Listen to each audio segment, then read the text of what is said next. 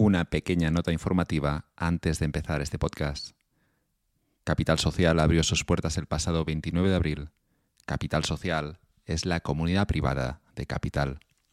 Nuevos contenidos con el sello de la casa y acceso a un foro de finanzas en el que no solo se habla de finanzas, con estrategias de inversión, pero también con filosofía, psicología y literatura. Un lector me dijo que Capital despierta su instinto aventurero. Capital Social es entonces el espacio en el que discutir el plan de viaje. Este podcast y el artículo del sábado siguen y seguirán abierto, pero solo los miembros de la comunidad pueden acceder a las nuevas secciones. Únete a la movida a través de Substack. Esto es Capital y esta es mi charla con Nacho Raggio. El Mediterráneo Moral es una ideología hedonista que confronta las ideas de los bárbaros del norte. Nacho es el fundador del movimiento.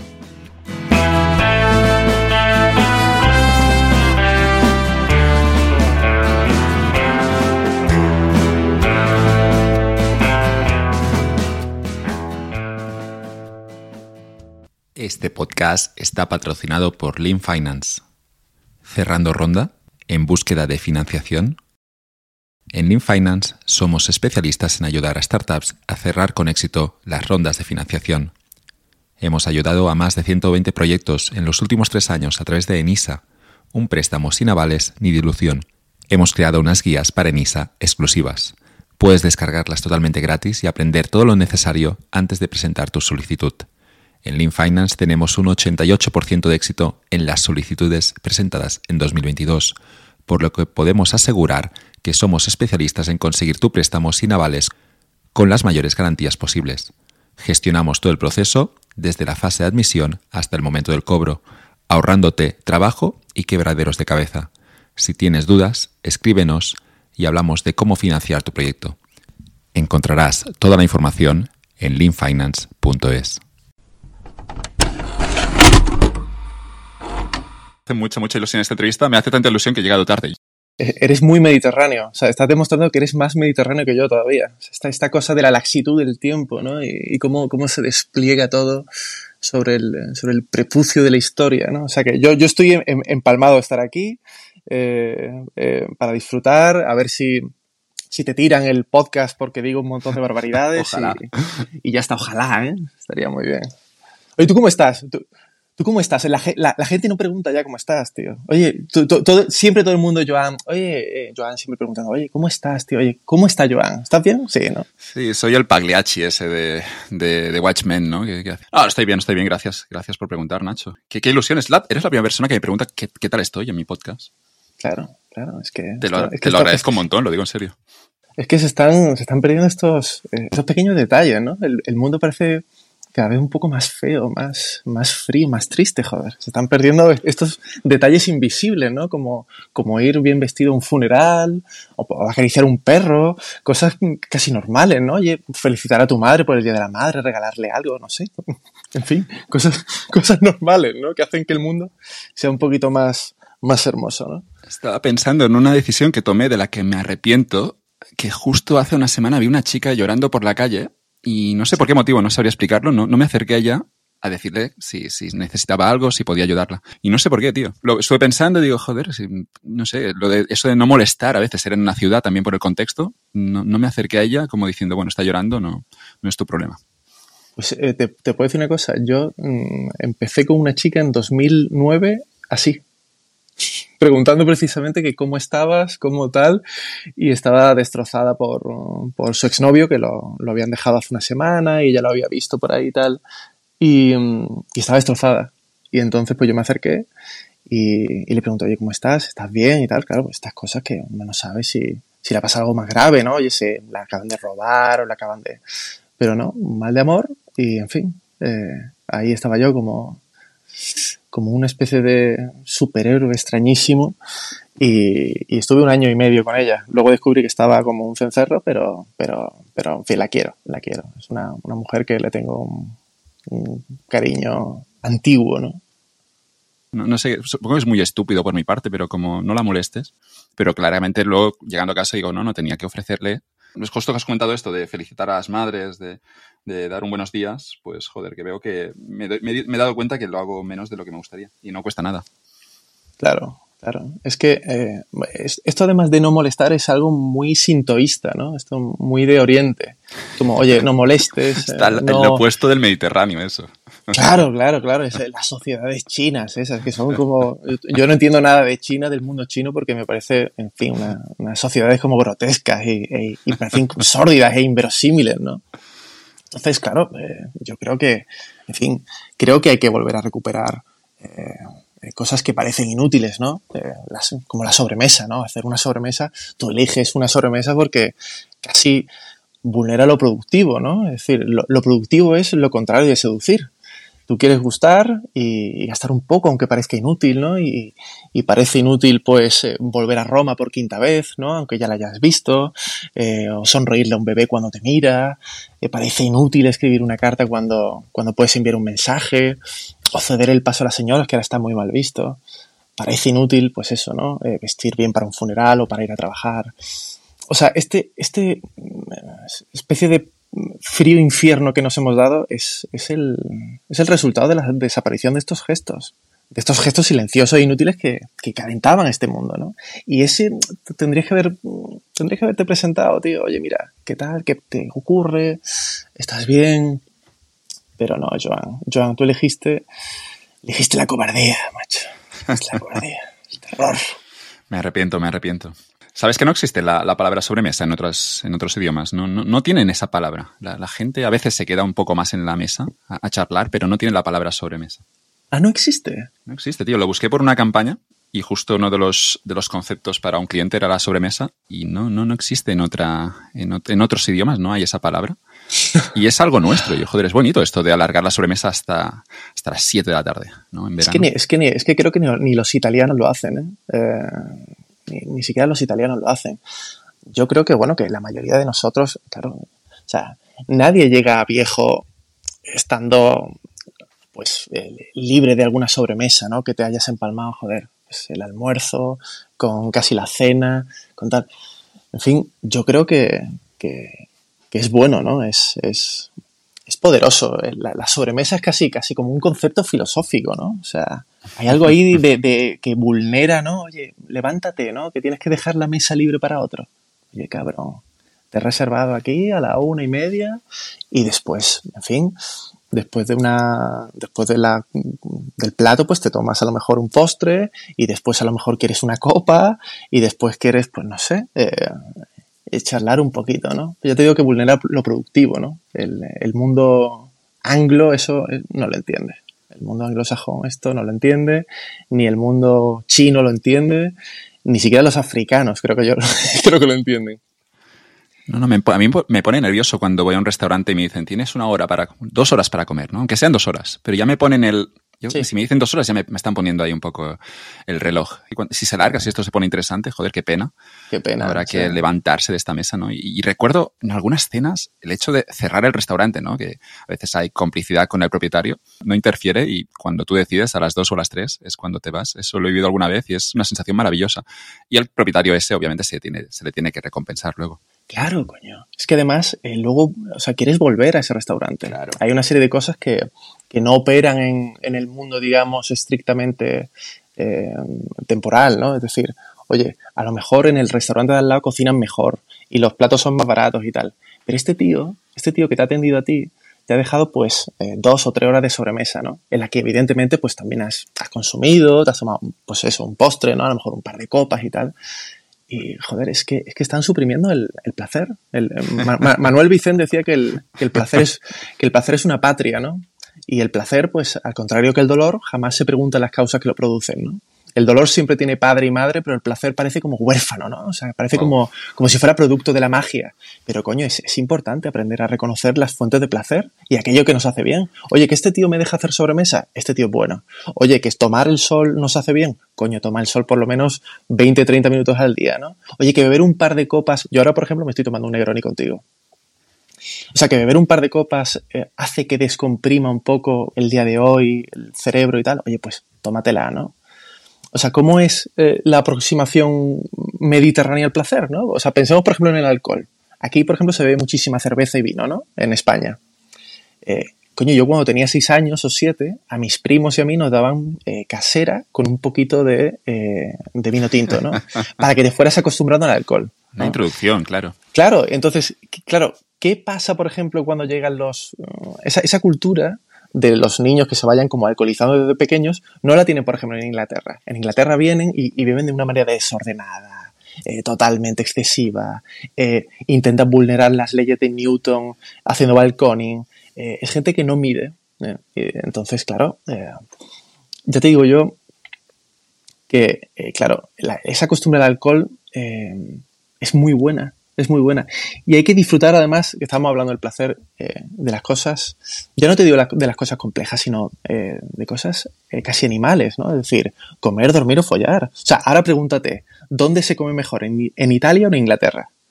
¿O dónde se duerme mejor, en Francia o en España? Claro, o sea, si la, la felicidad dicen que si no es sencilla, entonces es imposible, ¿no? O sea, tú hay días que sales de trabajar, has tenido un mal día, te pegas un paseo con tu señora, te tomas un, café frente al mar o una copa, son las 7 u 8 de la tarde, el sol brilla y el cielo está pues eh, limpísimo y es un sol ya que no te calienta pero que no te quema, ¿no? Y el cielo pues ah, está, estás ahí, Joan, ¿no? Bajo un cielo celeste camisa hermoso y te comes una pizza y un tinto de verano y el mundo parece bien hecho. El mundo parece bien hecho ahí. Entonces, eh, sí que es verdad que lo mediterráneo tiene mucho que ver con, con este placer del que, del que estamos hablando, ¿no? Y te compro 100% que no, que no saben beber. Los nórdicos, los de Inglaterra, incluso los americanos eh, en la universidad en Estados Unidos bebían como locos en las 7 de la tarde y a las 8 ya estaban para, para tirarlos. No, no tenía más sentido la noche ya. Claro, eso de beber para emborracharse, yo, yo creo que esto también va en contra de los principios del Mediterráneo. Es absurdo, ¿eh? porque, claro, yo entiendo muchas veces que, claro, esta gente vive maltratada en sus países, ¿no? Eh, o sea, yo entiendo que un inglés, un francés, también un español, ¿eh? O sea, ninguno llega viejo libres de deudas, de fracasos, de miedos, de ansiedad, de estrés, de, eh, de traiciones. Pero por eso necesitamos belleza, necesitamos propósito, necesitamos destino, coño. O sea, la gente hace lo que quiere porque sabe que va a morir. Pero claro, ¿qué pasa? Que al final el, inglés te lo encuentras, pues eso, eh, echando el intestino delgado a las 3 de la mañana, súper temprano, y, y, está jodido, ¿no? Entonces, eh, pero esto es, esto es por las, eh, esto es culpa de las sobreestimadas opiniones de, de, los ingenieros sociales que tenemos ahora, ¿no? cuya frágil identidad depende de listas de Spotify y están diciéndote todo el rato lo que está bien, lo que está mal, lo que es útil, lo que no es útil. Pues no es útil una sobremesa, pues ya está, se quita. Han dado el premio Princesa Asturias a Nuche Ordine por, ese, por su trayectoria, pero también por un librito muy famoso que se llama La utilidad de lo inútil, que no recomiendo leer. Es un mal libro, creo yo, pero la, la idea se la compro al 100%. Yo, yo me, lo, me lo he leído, está lleno de, como de historietas, un poco inconexo todo, pero ese concepto de que renuncias a la utilidad, renuncias a la productividad, es cuando de verdad empiezas a ser productivo. Mm. Fíjate que el, es curioso porque, claro, el, tipo, el premio se lo han dado hace poco, ¿verdad? Ayer o antes de ayer. es curioso porque eh, que se lo den a un tipo italiano, ¿no? Y, nosotros además tenemos como la fama de no leer el Mediterráneo. Parece que como si fuera una especie de... El, es, digamos, la versión redneck americana, ¿no? O, o, más bien, o más bien el redneck es la versión mediterránea en Europa, ¿no?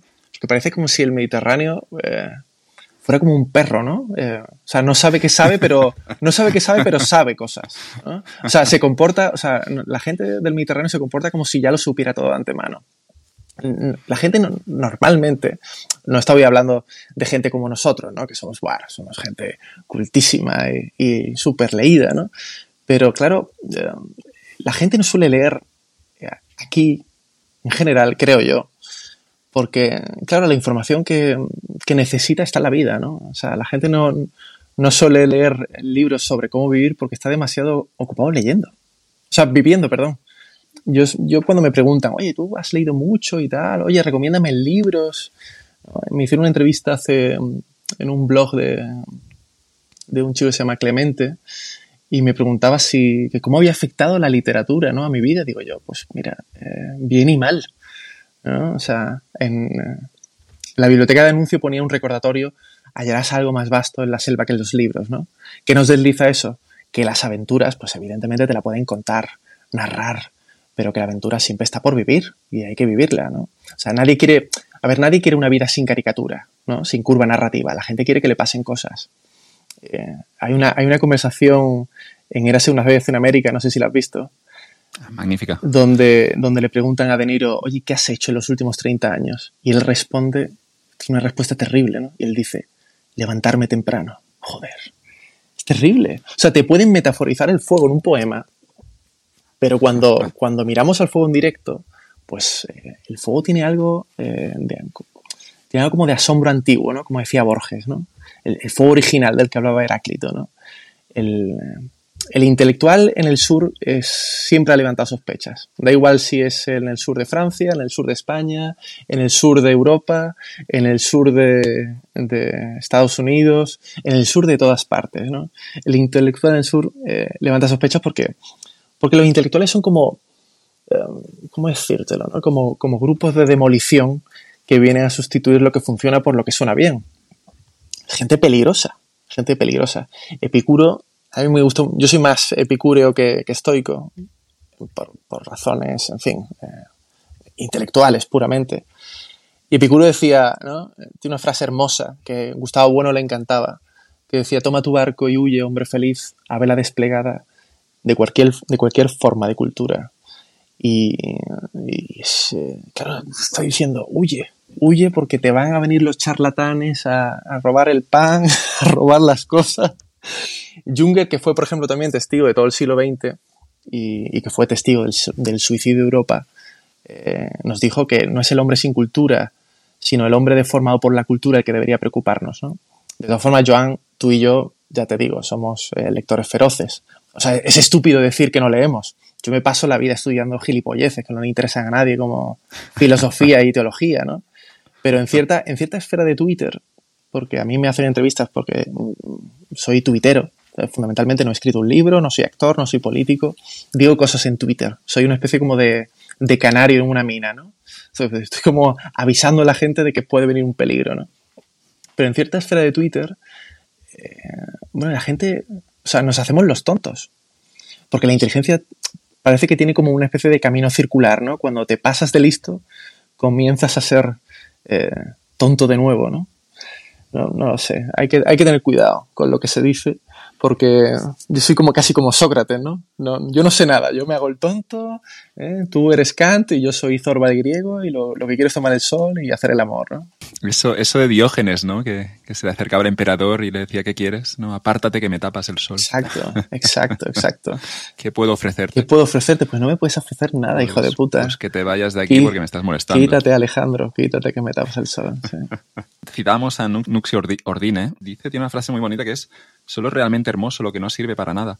Y pienso en un viaje con un amigo catalán que hice por Australia y nos encontramos con otras personas por allí. Una de ellas era una chica de Israel, lo que no valida del todo nuestra teoría del Mediterráneo porque, claro, Israel debería ser un poco una cultura como la nuestra. Pero quizá era la chica que era simplemente distinta, pero lo que ocurrió es que básicamente estábamos desayunando en un sitio magnífico eh, estamos haciendo el viaje ahora tres, cuatro, cinco personas que nos, nos juntamos así de forma ah, espontánea. Y después de 30 minutos de estar desayunando una sobremesa magnífica, tampoco es que la gastronomía australiana sea muy buena, pero era más por el clima, por el entorno, por las vistas, la chica dice algo así como hay que, nos tenemos que ir porque tenemos muchas cosas que hacer.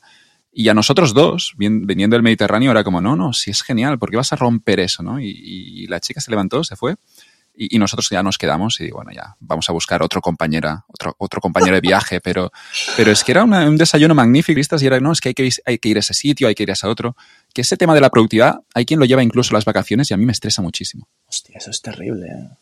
¿No? Hay, que, se van de vacaciones y luego tienen como una agenda para sus vacaciones. Tienes una puta gincana, ¿no? Es, a mí, y hay que hacer actividades, luego hay que hacer cosas. Eso de hay que, hay que, hay que saltar en paracaídas, hay, que, hay que ir en quads, hay que, tienen que hacer actividades, ¿no? Incluso los propios hoteles les montan esos paquetes. Es acojonante porque estoy pensando mientras cuentas esto.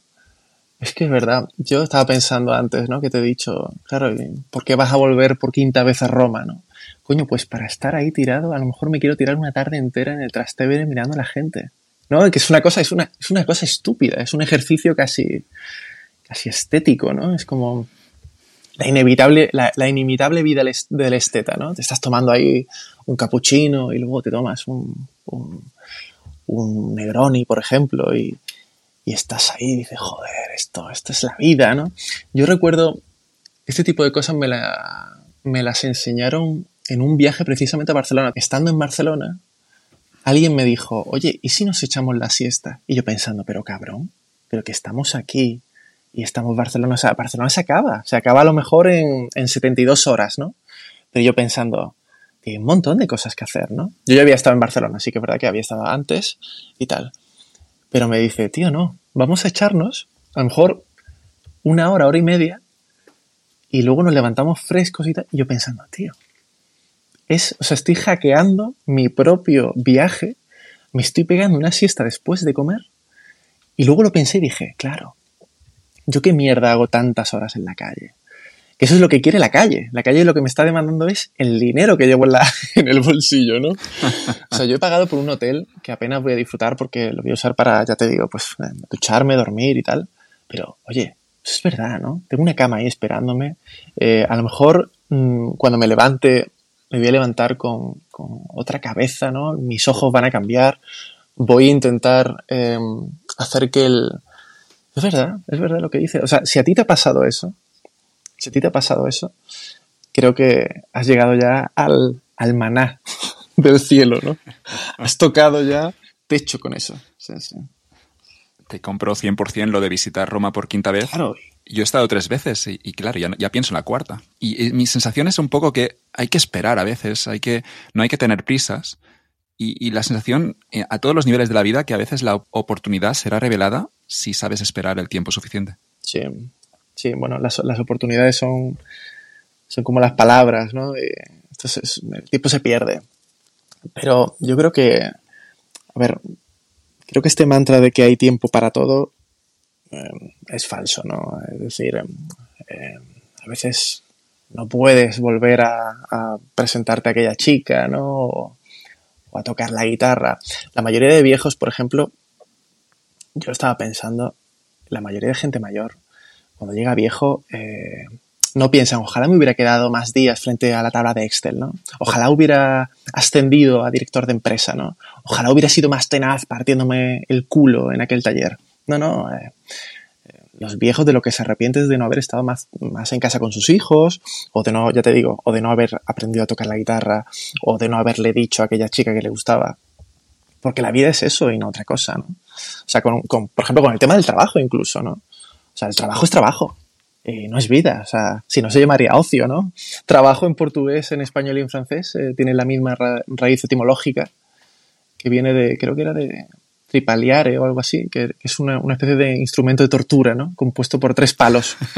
Eh, claro, claro, es decir, que para nosotros trabajar es sencillamente una tortura, coño. Ahora bien, esto lleva equívocos, por ejemplo, ¿eh? O sea, eh, porque lo que no nos dicen en otros países es que ellos también odian su trabajo, ¿no? Eh, o sea, el español ni es tan vago como... O sea, ni es tan vago, ni en Alemania funcionan tan bien las cosas. Yo tengo por aquí... Tengo por aquí, a ver, que lo vea. Tengo aquí un, un libro de Ulebeck eh, que se llama Intervenciones, no sé si lo tienes. No lo conozco. Es un libro de, de artículos eh, eh, cortos y es casi una especie de libro ensayístico. Te lo recomiendo, está, es, es cachondo, es interesante, tiene varias tesis muy, muy bellas. Y aquí en el libro de intervenciones dice, lo, lo, cito textual, dice, desde un punto de vista estructural, la vida de un alemán recuerda bastante a la de un trabajador emigrante. Tomemos un país A y un país B. El país A ha sido concebido como un país de trabajo. Todo en él es funcional, aburrido y preciso. El país B es un país de ocio, para pasar las vacaciones y la jubilación. Uno lamenta irse y desea regresar. Es en el país B donde uno hace las amistades de verdad, las amistades íntimas. Allí se compra una casa que quiere legar a sus hijos.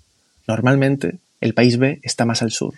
Podemos concluir que Alemania se ha convertido en una región del mundo donde el alemán ya no quiere vivir y de la que huye cuando puede. Creo que sí. Claro, aquí cierro el, extracto. Y claro, ¿qué, ¿qué, nos quiere decir aquí Bolebeck? Joder, pues que no es lo mismo. O sea, que no es que en el norte se trabaje más que en el sur, se trabaja lo mismo. Lo que pasa es que cuando vives en el paraíso, prefieres disfrutar del paraíso. de la misma forma que te cuesta mucho abandonar las sábanas si estás en la cama con, con una mujer hermosa, ¿no? O sea, yo entiendo que si vives en ciudades nihilistas, frías y funcionales, coño, pues casi prefieres trabajar para olvidar que tu vida es un infierno, ¿no? o sea, no es que esta gente trabaje más, es que trabajan para casi entrar en calor.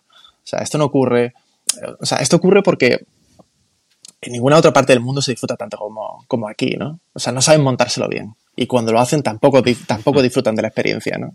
Están pensando como lo que tú dices, ¿no? Oye, pues vamos, vámonos a otro lado, hay que cumplir este itinerario, hay que cumplir tal otro. Chica, pues no ves que estamos teniendo una, una conversación hermosa sobre lo divino y lo humano. En fin. Había que ver unos putos koalas, no sé qué había por allí. Unos putos koalas, tío. Un sitio al que ir, ¿no? Y en mi cabeza era, bueno, ya hay más días. Como, Estábamos allí por tres semanas, como pero... tío. No sé, se levantó y se fue, ¿eh? nosotros a nuestro ritmo. Y citabas a, a Wellebeck, tiene una frase genial, yo- una- bueno, tiene muchísimas frases geniales, pero tiene una que es, Holanda no es un país, Holanda es una empresa. Claro, claro, claro. Yo, podría decir, por ejemplo, que España no es un país, eh, España es un estado de ánimo casi, ¿no? Pero, pero sí que, o sea, es que claro, piénsalo, ¿no? O sea, ¿qué coño es Holanda? ¿Qué coño es Holanda? ¿Qué coño es? No, no, en serio. O sea, que, que la gente que está escuchándonos, que seguramente sea mucha, eh, que se planteen bien qué modelo. eh, a mí cuando alguien me pregunta, ¿qué es Europa? Coño, pues depende. O sea, no es lo mismo la idea de Europa de Grecia, Italia, España y Portugal que efectivamente la Europa de Francia, Alemania, Inglaterra y Holanda.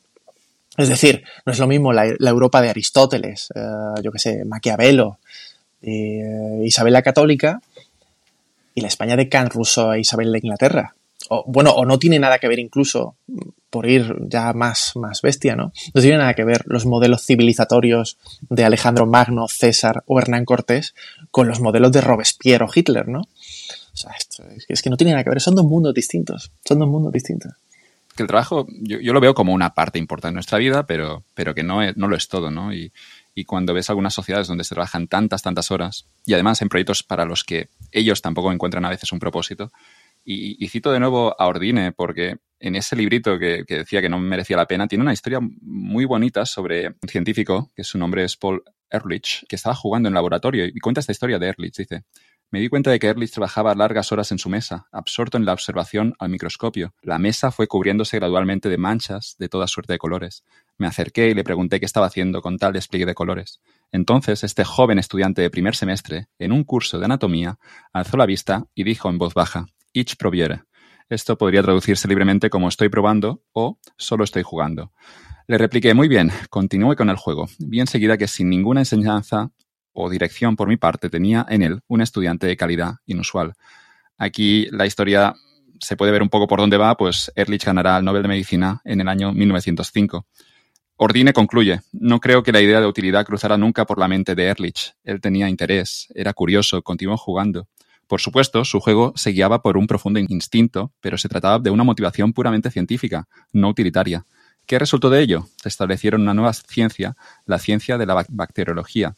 Los experimentos de Ehrlich fueron entonces empleados por un compañero de estudios, Weigert, para colorear bacterias y contribuir por ese medio a su diferenciación. El mismo Ehrlich desarrolló el coloreado de frotis de sangre con tintes en el que se basa nuestro moderno conocimiento de la morfología de los glóbulos rojos y blancos. No pasa un día sin que en miles de hospitales se aplique la técnica de Ehrlich para analizar la sangre. De este modo, el juego aparentemente sin objeto se ha convertido en un factor de- determinante en la práctica de la medicina. Así que nada, que cuando no se busca tampoco la utilidad, luego aparecen, yo creo, los resultados más interesantes. Totalmente, totalmente. Estoy muy. eh, La verdad es que no conocía la historia. No conocía la historia, además me recuerda un poco esto del juego y del trabajo. ¿no? Eh, me recuerda. Hay un libro que se llama. ¿Cómo se llama? Creo que se llama Homo Ludens, que es el hombre que juega, ¿no? Eh, claro, el Homo Ludens se contrapone al Homo Faber, que es el hombre que, que fabrica, que hace cosas, ¿no?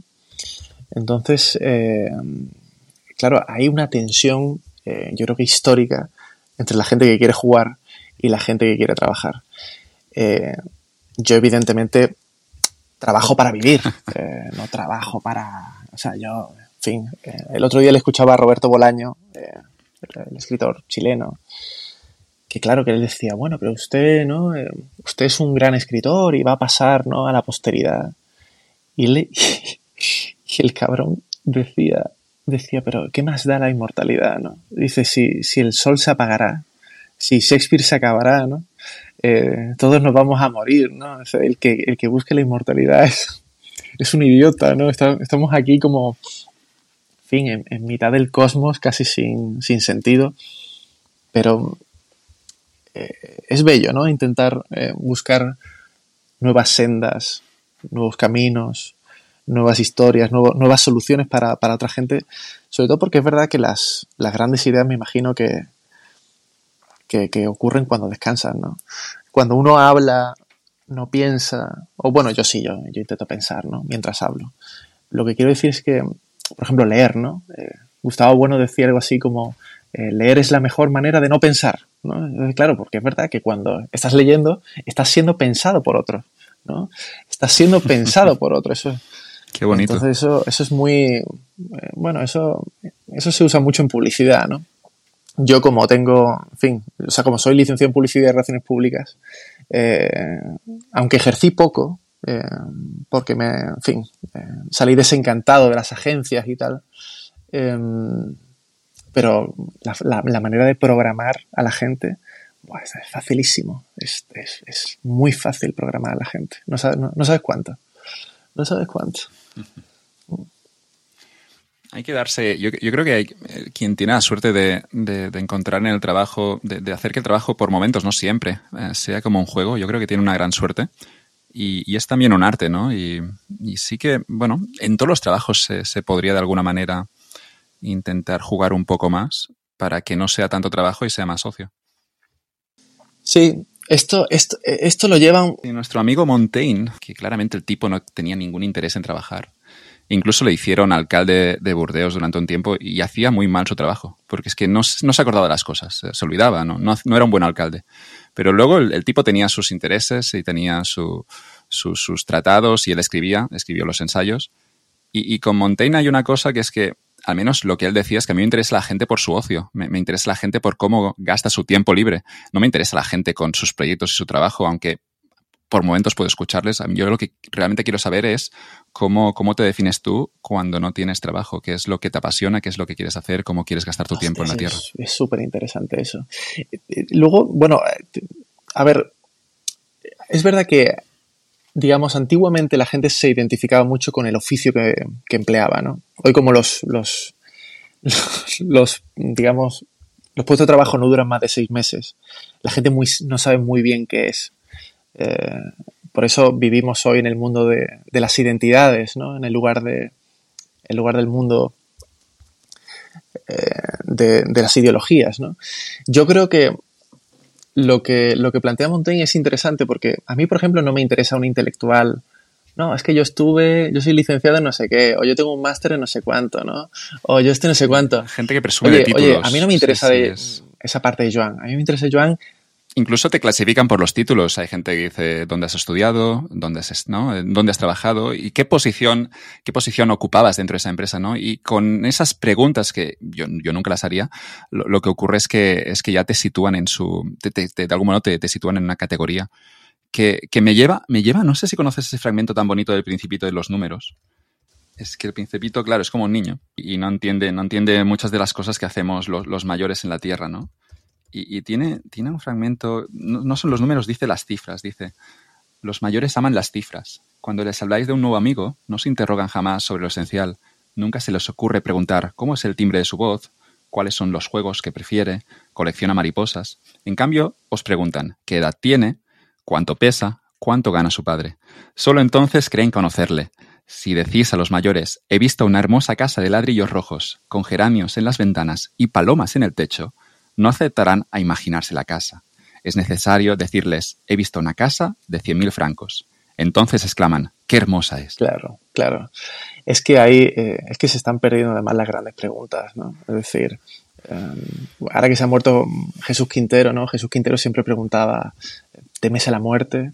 ¿Has catado varón?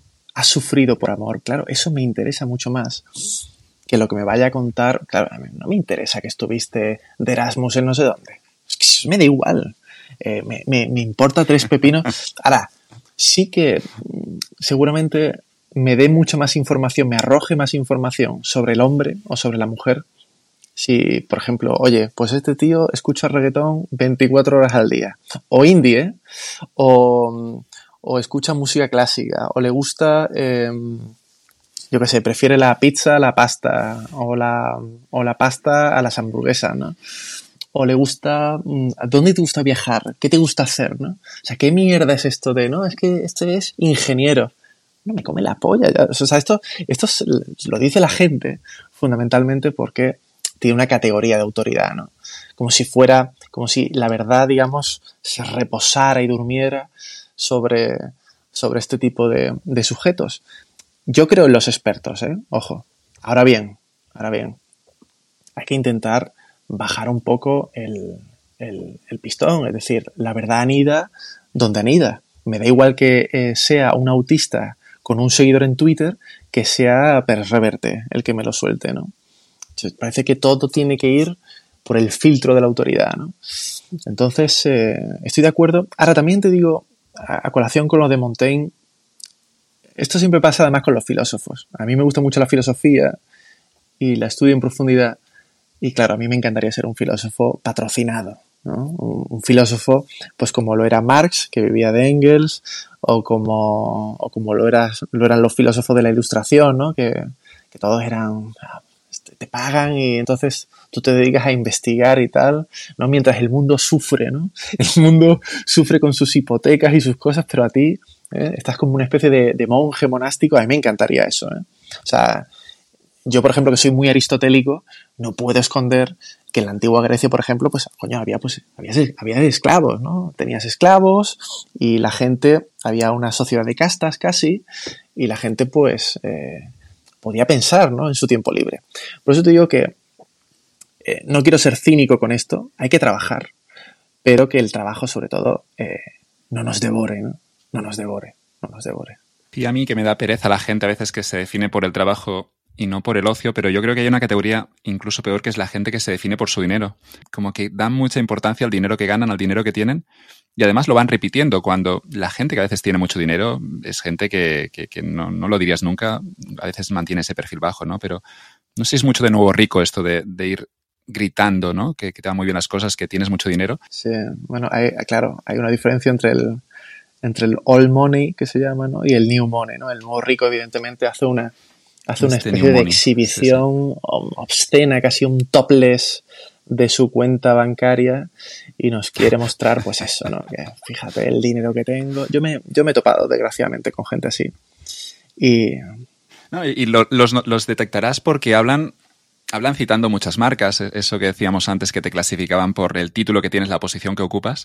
Habrá gente que te notarás que mencionan demasiado las marcas. Cuando creo yo el secreto de una marca de lujo es llevarla de forma silenciosa, pero que, se pueda ver, pero no, no hay que estar repitiendo, gritando que tienes este coche o que tienes este bolso. Cuando lo haces, para mí es la señal. Sí, no, no, total, total. Yo, recuerdo en los, a principios de los 2000 que las marcas se, se empeñaron, no sé por qué, no sé por qué sortilegio o, alguien, algún gurú le diría que, oye, llevar, lleva tu logo como enorme, ¿no? Ahí, pues, pues un polo, un polo Lacoste, ¿no? Y de repente, pues el cocodrilo era, era, no, ya, no, ya no era un cocodrilo, era un dinosaurio, ¿no? Estaba ahí alrededor del cuello, ¿no? Por todas partes. Y decía, Dios mío, qué, qué, qué, qué, cosa tan obscena, ¿no? Qué cosa tan gitana de, de mal gusto, ¿no? Hay alguien, alguien, no, no me acuerdo qué lo decía, decía, decía algo así como, uh, una tonelada de cualquier cosa es de mal gusto, ¿no? O sea, ver algo en exceso, sea lo que sea, es de un mal gusto extraordinario, ¿no? Hay que alejarse de, estas cosas. Sabes que las gafas de sol con el logo grande son más baratas que las gafas de sol con logo pequeño o incluso sin logo entre las marcas Estoy totalmente convencido. Estoy totalmente convencido de ello. De hecho, bueno, eh, o sea, estoy pensando, por ejemplo, en la, en la propia publicidad. Eh, ahora, por ejemplo, claro, ¿Cuándo fue la última vez que vimos un anuncio memorable? Hace años ya, ¿eh? Porque, claro, la publicidad ahora está en, una frase de Bad Bunny, ¿no? En el gesto de algún futbolista. Todo es más ligero, ¿no? No sabes que lo has visto, pero lo has visto, ¿no? La gente, eh, la gente creerá cualquier cosa siempre y cuando se la digas en un susurro. Si se lo susurras, en, lugar de gritárselo, eh, porque si el grito es demasiado evidente, pero el susurro, la cosa sutil, eh, permea mucho, mucho mejor, ¿no? Permea mucho mejor. Yo creo que viene a colación de eso. La gente no quiere, no quiere lo evidente. No quiere lo evidente. Tengo que citarte un tuit, Nacho, de, hace unos días, donde me gustó muchísimo. Creo que encontraste también mucho apoyo. Eh, decías básicamente que no, que no envidiabas a la gente que iba a festivales, que iba a conciertos, que iba a esquiar y no sé cuál, y que iba a bodas también, eso de ir a bodas, y que tú preferías obviamente estar delante del mar, eh, es disfrutando que las bodas, el momento. O sea, yo quiero, mira, yo a las, Abrimos carpeta interesante aquí con bodas. ¿eh? Vamos, me gustan las tres, vamos a criticar las tres, pero empezamos con bodas. Sí, las bodas son, son asaltos al buen gusto, eh, la gran mayoría. Yo quiero que la gente se case, que la gente forme familias, que la gente se divierta. Pero claro, cuando te, cuando te invitan a una boda, no te están invitando a una boda. O sea, tú te están He pensado que es el, pizzo a veces, ¿sabes? Que es el impuesto ese de los mafiosos en Italia. Porque a veces hay algunos que quieren como invitar a 300, 400 en su boda. Claro, cuando te invitan tienes que pagar. Y, yo siempre he pensado que esta invitación a la boda es como un pizzo aquí de los Bueno, una invitación, tú estás, no te están invitando a una boda, tú estás comprando una entrada para ir a, una boda. O sea, esto es, esto es, es una entrada. Es una entrada, claro. Es una entrada carísima. Es una entrada carísima. O sea, yo recuerdo, no sé, hace hace 10 años, pues en las bodas, pues pagaba 100 euros, ¿no? Luego ya 150, ¿no? Ya como sea, oye, el cubierto es que hay que cubrirlo y, la barra libre, pues eh, ya te plantas en 200. Oye, yo he conocido a gente que, que tiene 7 bodas en un año y digo, pero vamos a ver, alma de cántaro, ¿de dónde sacas? Primero el tiempo, porque yo no dispongo de tanto tiempo para una boda. Yo, por ejemplo, me voy a perder el, la boda de, de mi mejor amiga, que es Marta, que está en Madrid y me la voy a perder porque es que tengo que trabajar. También es verdad que, claro, es una puta boda el viernes. Es imposible, ¿no?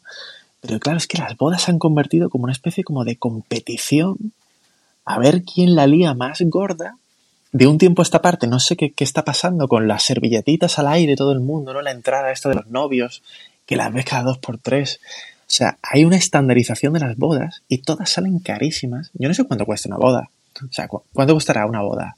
¿50.000 euros? mínimo, no sé. Es que no, no lo sé, ¿eh? no, no, estoy casado. Pero es que me parecen, me parecen unas cantidades tan obscenas. Y luego, sobre todo, es eso, ¿no? Que, que tú dices, bueno, pues. Yo a ti también te leí algo, eh, Joan, eh, que tú, por ejemplo, percibías las bodas más como. Más que como algo a disfrutar, como un problema a resolver, ¿no? Entonces, es verdad, es verdad. Es verdad, claro. el, estrés que, viven esos, esas familias ya, porque además meten a los padres, ¿no? Pero ese estrés de las, las semanas, los meses antes de la boda, e incluso, ya lo peor de todo es que durante la propia boda yo, y en muchas de ellas, tengo que decir que los novios se les notaba estresados. Porque, porque quieren que todo salga bien, porque, porque no es una fiesta, porque hay un guion. Yo diría que el problema aquí también es que está todo como muy estructurado y eso lo hace terrible, eso lo hace porque cualquier cosa que salga del guion Nadie te lo mm, reconocerá. Nadie te lo reconocerá jamás. Pero es un infierno eh, también para muchos novios. Lo que pasa es que eh, lo fingen. Mi madre, por ejemplo, mi padre y mi madre están casados y ambos tuvieron eh, matrimonios previos. Es decir, que vienen como de segundo matrimonio, ¿no? Y mi madre siempre me dice que su primera boda, bueno, que fue uno de los peores días de su vida uno de los peores días de su vida. Que tú dices, pero, dice, pero bueno, mamá, ¿cómo te casaste así? Dice, no, no, de los peores días que yo recuerdo en mi vida. Unos nervios, saludando a la gente, que no estaba en realidad muy convencido de que este fuera el hombre de su vida. ¿Sabes? Esta época un poco de, joder, que vas un poco casi atropellado, ¿no? Te casas porque te casas, porque te lo han pedido, ¿no? Porque es tu novio toda la vida. Y en realidad la pobre estaba ahí diciendo, joder, que alguien me salve de aquí, ¿no? Pero, pero es, es, horroroso, es horroroso. Qué horror. Hay que decir las cosas, Y luego está la, la, otra, esta parte conectando con lo que decíamos del dinero, aunque no vamos a hacer este podcast del dinero, no, no, intentaremos no hablarlo porque hay temas mucho más importantes, pero hay, hay gente que, que, que, la boda es como eso que decías, ¿no? Una oportunidad para, para mostrar su, su, rango social, ¿no? Y, y lo, lo, que ocurre es que, es que van a gastar mucho dinero, ¿no? En, en, en un solo día, dinero que no tienen, a veces bodas que se pagan a crédito y, yo siempre lo pienso, ¿no? Joder, si, si, es que estás gastándote aquí el salario de un año y, para empezar no, no, lo estás ni disfrutando, no, no te lo estás pasando bien. me han hecho putadas, tío, inenarrables. Eh, me han nombrado, bueno, pues tú, tú, eres testigo y tienes que leer en una boda y tienes que entregarle, yo no lo sabía, en Cataluña creo que el mejor amigo del novio tiene que entregarle un ramo de flores a ella o no sé qué historia, entonces yo tuve que darle un discurso a ella en, el, en su hotel, bueno, unas historias. Claro, tú imagínate, ya si tienes que pagar, tú imagínate yo ya como invitado, tienes que pagar el desplazamiento, por ejemplo, a Barcelona, un vuelo, ¿no? O, una, o un tren, el hotel, eh, si a lo mejor te quieres comprar una camisa, una corbata nueva, aunque sea, ¿no? Eh, que si el regalo de, la, del, de, los novios, ¿no? Que si luego irte, que si... Es, una historia. Bueno, y luego ya ni te cuento las putas despedidas. Como hagas una puta despedida, estás fuera. Estás fuera de juego, estás arruinado. Es que, ¿qué te has gastado en una boda? ¿Qué te has podido gastar de verdad en una boda? 800... horrible, horrible, Joan, horrible. Es, que claro, tendrás que ir a siete bodas al año. ¿no? Hay, hay gente, ¿no? Me, me, consta que hay gente que no ha ido de vacaciones porque Hostia. tiene que ir a muchas bodas. Y joder, no, no tienes tantos amigos. Yo, yo al menos no tengo tantos amigos. No, no voy a renunciar a unas vacaciones para ir a bodas de, de eso a veces, ¿no? Gente que te invita y dices, ¿por qué claro, bueno, no somos es... amigos? es como, ¿qué, ¿qué, mierdas haces? Luego, claro, puedes decir que no, pero necesitas también la personalidad claro, esta, para, esta para además, Encima de relleno, ¿no? O sea, yo sí, el día que yo hago una boda, eh, bueno, mis padres, por ejemplo, se casaron en París y fueron ocho personas. O sea, fueron sus ocho amigos más cercanos, lo invitaron a un barquito, no sé cuánto, y digo yo, papá, yo quiero esa boda, tío, para mí. Y, y claro, eh, ahí está, ¿no? Es que cuando son 200 personas ya eres hortera de bolera, ¿sabes? O sea, es, es imposible que aquello no te quede como un batiburrillo absurdo, abyecto, de gente que estás metiendo por meter, gente que no te cae ni bien, gente que ves eh, una o dos veces al año, o gente, eh, por favor, por el amor de Dios. Vamos a hacernos un favor todos ¿eh? y vamos a intentar eh, invitar a menos personas. Oye, si, me, si yo, por ejemplo, digo desde aquí, ya públicamente, por favor, que me dejen de invitar a putas bodas. Que yo os quiero un montón, no significa que yo no quiera a la gente, pero que me dejen de invitar. ¿Vale? O sea, evidentemente la, gente que sabe que la quiero sabe que iría a su boda. Pero por el amor de Dios, no, o sea, hace poco le di, le di la enhorabuena a un primo mío, le dije, oye, enhorabuena, pero por favor no me invita a tu boda. ¿Está? Y entonces ya con, vas con, con, el rabo por delante y se acabó. Se acabó. Bien jugada, lo, lo suscribo al 100%. Lo que haces es la misma boda, pero a gran escala, en, lugar de un día, en dos o tres días, ¿no? Pero, pero que tampoco te estás diferenciando, digo, tampoco eras aquí de la familia real de Mónaco ni nada. No, no estás haciendo tampoco, estás haciendo la misma boda, pero más cara. Cuando yo lo que intuyo es que quieren como de algún modo decir, no, es que a mí me va mejor que, que a otros, pero yo creo que con bodas, si, si no eres aquí el príncipe de Mónaco no, y no puedes, no estás alquilando todo, todo un pueblecito en la Toscana, pues no, no, no, lo hagas, ¿no? Es decir, esa, esa idea de la boda con, con la gente importante, con la, los cuatro de la familia y, lo, y, tus amigos de verdad, sí. yo es que te la compro al 100%. Yo entiendo, por ejemplo, que hay eh, placeres y momentos eh, apolíneos y dionisiacos casi, ¿no? Eh, la boda es absolutamente dionisiaca, o sea, te entregas evidentemente hay una parte ¿no? eh, religiosa, si la haces por la iglesia, evidentemente, o, casi de ritual, ¿no? Si no es por la iglesia, pues la gente da sus, sus, sus buenos deseos, sus tal, su cual, pero luego al final, ¿pero de qué coño estamos hablando? Si es comida y luego una fiesta. Con esto quiero, no quiero decir que, la, que yo esté en contra de las bodas, ojo, ¿eh? repito, o sea, que las bodas eh, deben seguir produciéndose, que generan Estamos en contra de las bodas industriales, de las bodas donde todo es lo mismo, donde hay el fotocall, donde ahora las servilletas, ahora el discurso de no sé quién. Joder, que se pierde esa espontaneidad, que el, que el padre tiene que hablar, pero que en el momento que también hay un guion, ya hay una wedding planner y está todo el mundo por allí metido como si esto fuera una obra de teatro, a mí, a mí es que, es que me estresa incluso, ¿no? Ya, no, no me he casado todavía, pero, pero es que ese, esa idea de casarme con este rito, yo la encuentro horrorosa, no, pero claro, tampoco claro. estoy en contra de las bodas, de obviamente. Hecho, Estoy pensando, por ejemplo, en, en, una boda famosa que, por ejemplo, sería la, la boda de, de, la hija de Vito Corleone, ¿no? Eh, que no se casan. Sí. Qué bonita, eso es, ah, eso es qué bonita, eso, es, verdad, eso es, es una boda bien. Sí, sí, sí, sí, sí claro.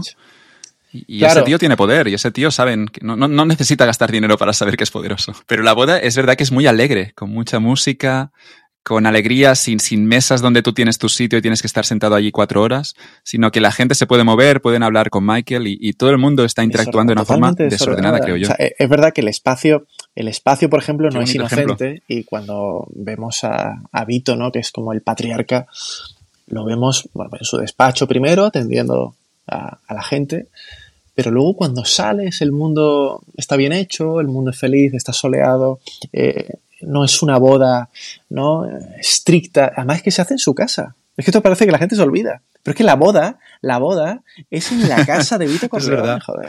No, no tiene que alquilar un puto castillo para hacerla. No tiene que alquilar la mansión decimonónica de no sé qué. No, no, se hace en su casa y ya está. Es verdad que ahora mismo, tal y como están las cosas, claro, no nos podemos permitir la gran mayoría casas gigantes, ¿no?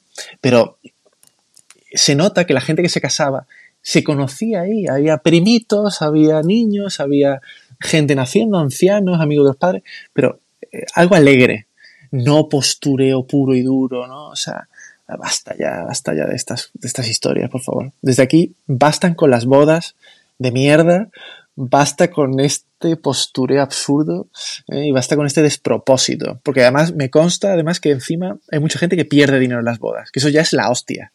Es que encima no sirve ni como negocio. Ni como negocio. Porque tú dices, bueno, es que me han invitado a una boda ¿eh? Pero es que yo, voy a siete, a siete bodas ahora, este año. ¿no? Imagínate una persona, no yo, ¿eh? porque claro, estos hijos de puta están pensando, bueno, pero luego en mi boda ¿eh? vendrán, y vendrán y pagarán. Y entonces ese dinero que yo he invertido se me dará de vuelta. Pero esto es una estupidez, tío. Esto es una estupidez, Joan. Hay que, hay que parar esto, hay que parar esto. Aquí lo suscribo cada palabra que has dicho, Nacho. Y además eso de alquilar el castillo, dices, pero, pero, pero José María, si, si tú trabajas, si eres el junior de no sé qué empresa, ¿qué, coño haces alquilando un castillo, tío? Claro, y la gente, y los, padres lo pasan mal, ¿eh? no, el padre, los padres tienen un, cuando se dicen que, ¿no? que, se casa el niño o la niña, es como ahora se les, acurruca, se les acurruca el esfínter inmediatamente, ¿no? Sí, sí, sí, sí el, susto es importante, ¿no? No sé si un padre puede decir, ¿no? bueno, pues, pues felicidades, espero que me invites, ¿no? Pero te haré mi regalo, pero eso ya que los padres hay también esa responsabilidad que el padre tiene que pagar la boda. ¿Qué mierda es eso? Yo no soy padre, ya me asusta eso, ¿no? Intentaré dejarlo claro desde el minuto cero. Eh, si tengo un niño o una niña, de que le quede claro que... Mi novia dice siempre que la niña gasta mucho más, así que mm, ella quiere que tengamos una niña, pero claro, yo estoy pensando, bueno, no, ojalá no sé, yo quiero, quiero un heredero, ¿no? Un, hereu, como decís allí. Eh, en fin, que me herede, ¿no? De la tierra. Sobre los festivales y lo de ir a esquiar ya no te pregunto porque, porque nos vamos a, comer todo el tiempo del podcast, pero bueno, es, que prefieres estar tranquilo, ¿no? Entiendo, Nacho. o sea, sitio... Se puede invertir el tiempo. Eso de, las, de los conciertos. Yo también los festivales, no, no sé, nunca he sido mucho de ir a muchos conciertos porque, porque además son carísimos, joder. Son muy caros. Además, siempre pues Oye, ¿quieres mear? Pues te encuentras una cola infame para mear. Eh, los baños, aquello parece eh, Sodoma y Gomorra. Eh, luego te quieres pedir algo de comer y te por un puerco perrito, por una sucia hamburguesa, te cobran 20 euros. luego la gente te duele, al cabo de dos, tres horas te acaba doliendo la espalda, joder, porque dices tú, estoy aquí de pie, soportando esta mierda, la gente va drogadísima, eh, en fin, no sé. A mí los festivales no, me gustan y tampoco. Sobre, sobre todo porque, en fin, la música la puedes escuchar muy bien en tu puta casa. No es que no me gusten los conciertos, ojo. Yo, eh, un concierto me lo puedo pasar genial, pero los festivales. O sea, los festivales, por ejemplo, en Madrid. Yo estuve viviendo cinco años en Madrid y recuerdo que por estas fechas, eh, ahora mismo estamos en mayo, por, por si alguien escuchara, no sé, este podcast en diciembre, eh, recuerdo que a partir de mayo, junio, Madrid lo que hace es una especie de colección de eh, festivales de música, ¿no? ¿Para qué? Para que se te olvide que estás en Madrid. Para que se te olvide que en ese sitio donde estás no tienes playa. Para que olvides, o sea, para darte una sensación de, falsamente de playa, de que, oye, que estás en verano, que esto ya está. No, no, no, no, no. Amigo, tú estás encerrado en Madrid. En Madrid, cada vez que hay un puto puente, la gente se va de puente, se va a otro sitio. Porque la gente está huyendo, la gente quiere huir. la operación salida, la operación salida en España siempre es un follón, porque es que desde el centro de la península hay un montón de gente que está huyendo como ratas a sitios por donde la vida transcurra un tiempo más amable, más humano, menos malo, ¿no? Entonces, eh, en fin, son, son también atracciones infernales y bueno, ya no te cuento eh, el tema de esquiar. bueno, lo, que pasa es que yo me estuve a punto de matar en eh, esquiando, eso también te lo reconozco. Estuve a punto de morir en el veleta esquiando y me caí por un precipicio. yo, yo esquiaba muy bien, y estuve a punto de palmarla y empecé a vomitar sangre, digo yo, ¿esto qué coño es? A ver si me voy al hospital y, y dejé de esquiar de un sitio para otro, pero Sí que es verdad que, esquiar, al final lo que, lo que la gente te reconoce cuando esquía, aparte que la sensación es bonita, pero lo mejor del, del esquí es el après-ski, es decir, es lo que hay después, ¿no? La cerveza, ¿no? Tus piernas fatigadas, esa ducha que te metes, Quitarte las botas. Quitarte, quitarte las botas. Yo, esa sensación de quitarte las botas que ya no dice mucho del propio deporte, que lo bueno, lo mejor del deporte es cuando realmente puedes quitarte esas botas infernales. Que a mí me gusta esquiar, ¿eh? pero, pero es que el mejor momento es realmente quitarte las botas. Como placeres así. Eh, pues eso, eso es disfrutar, eso es disfrutar, efectivamente. Eso es Mediterráneo, muy bien.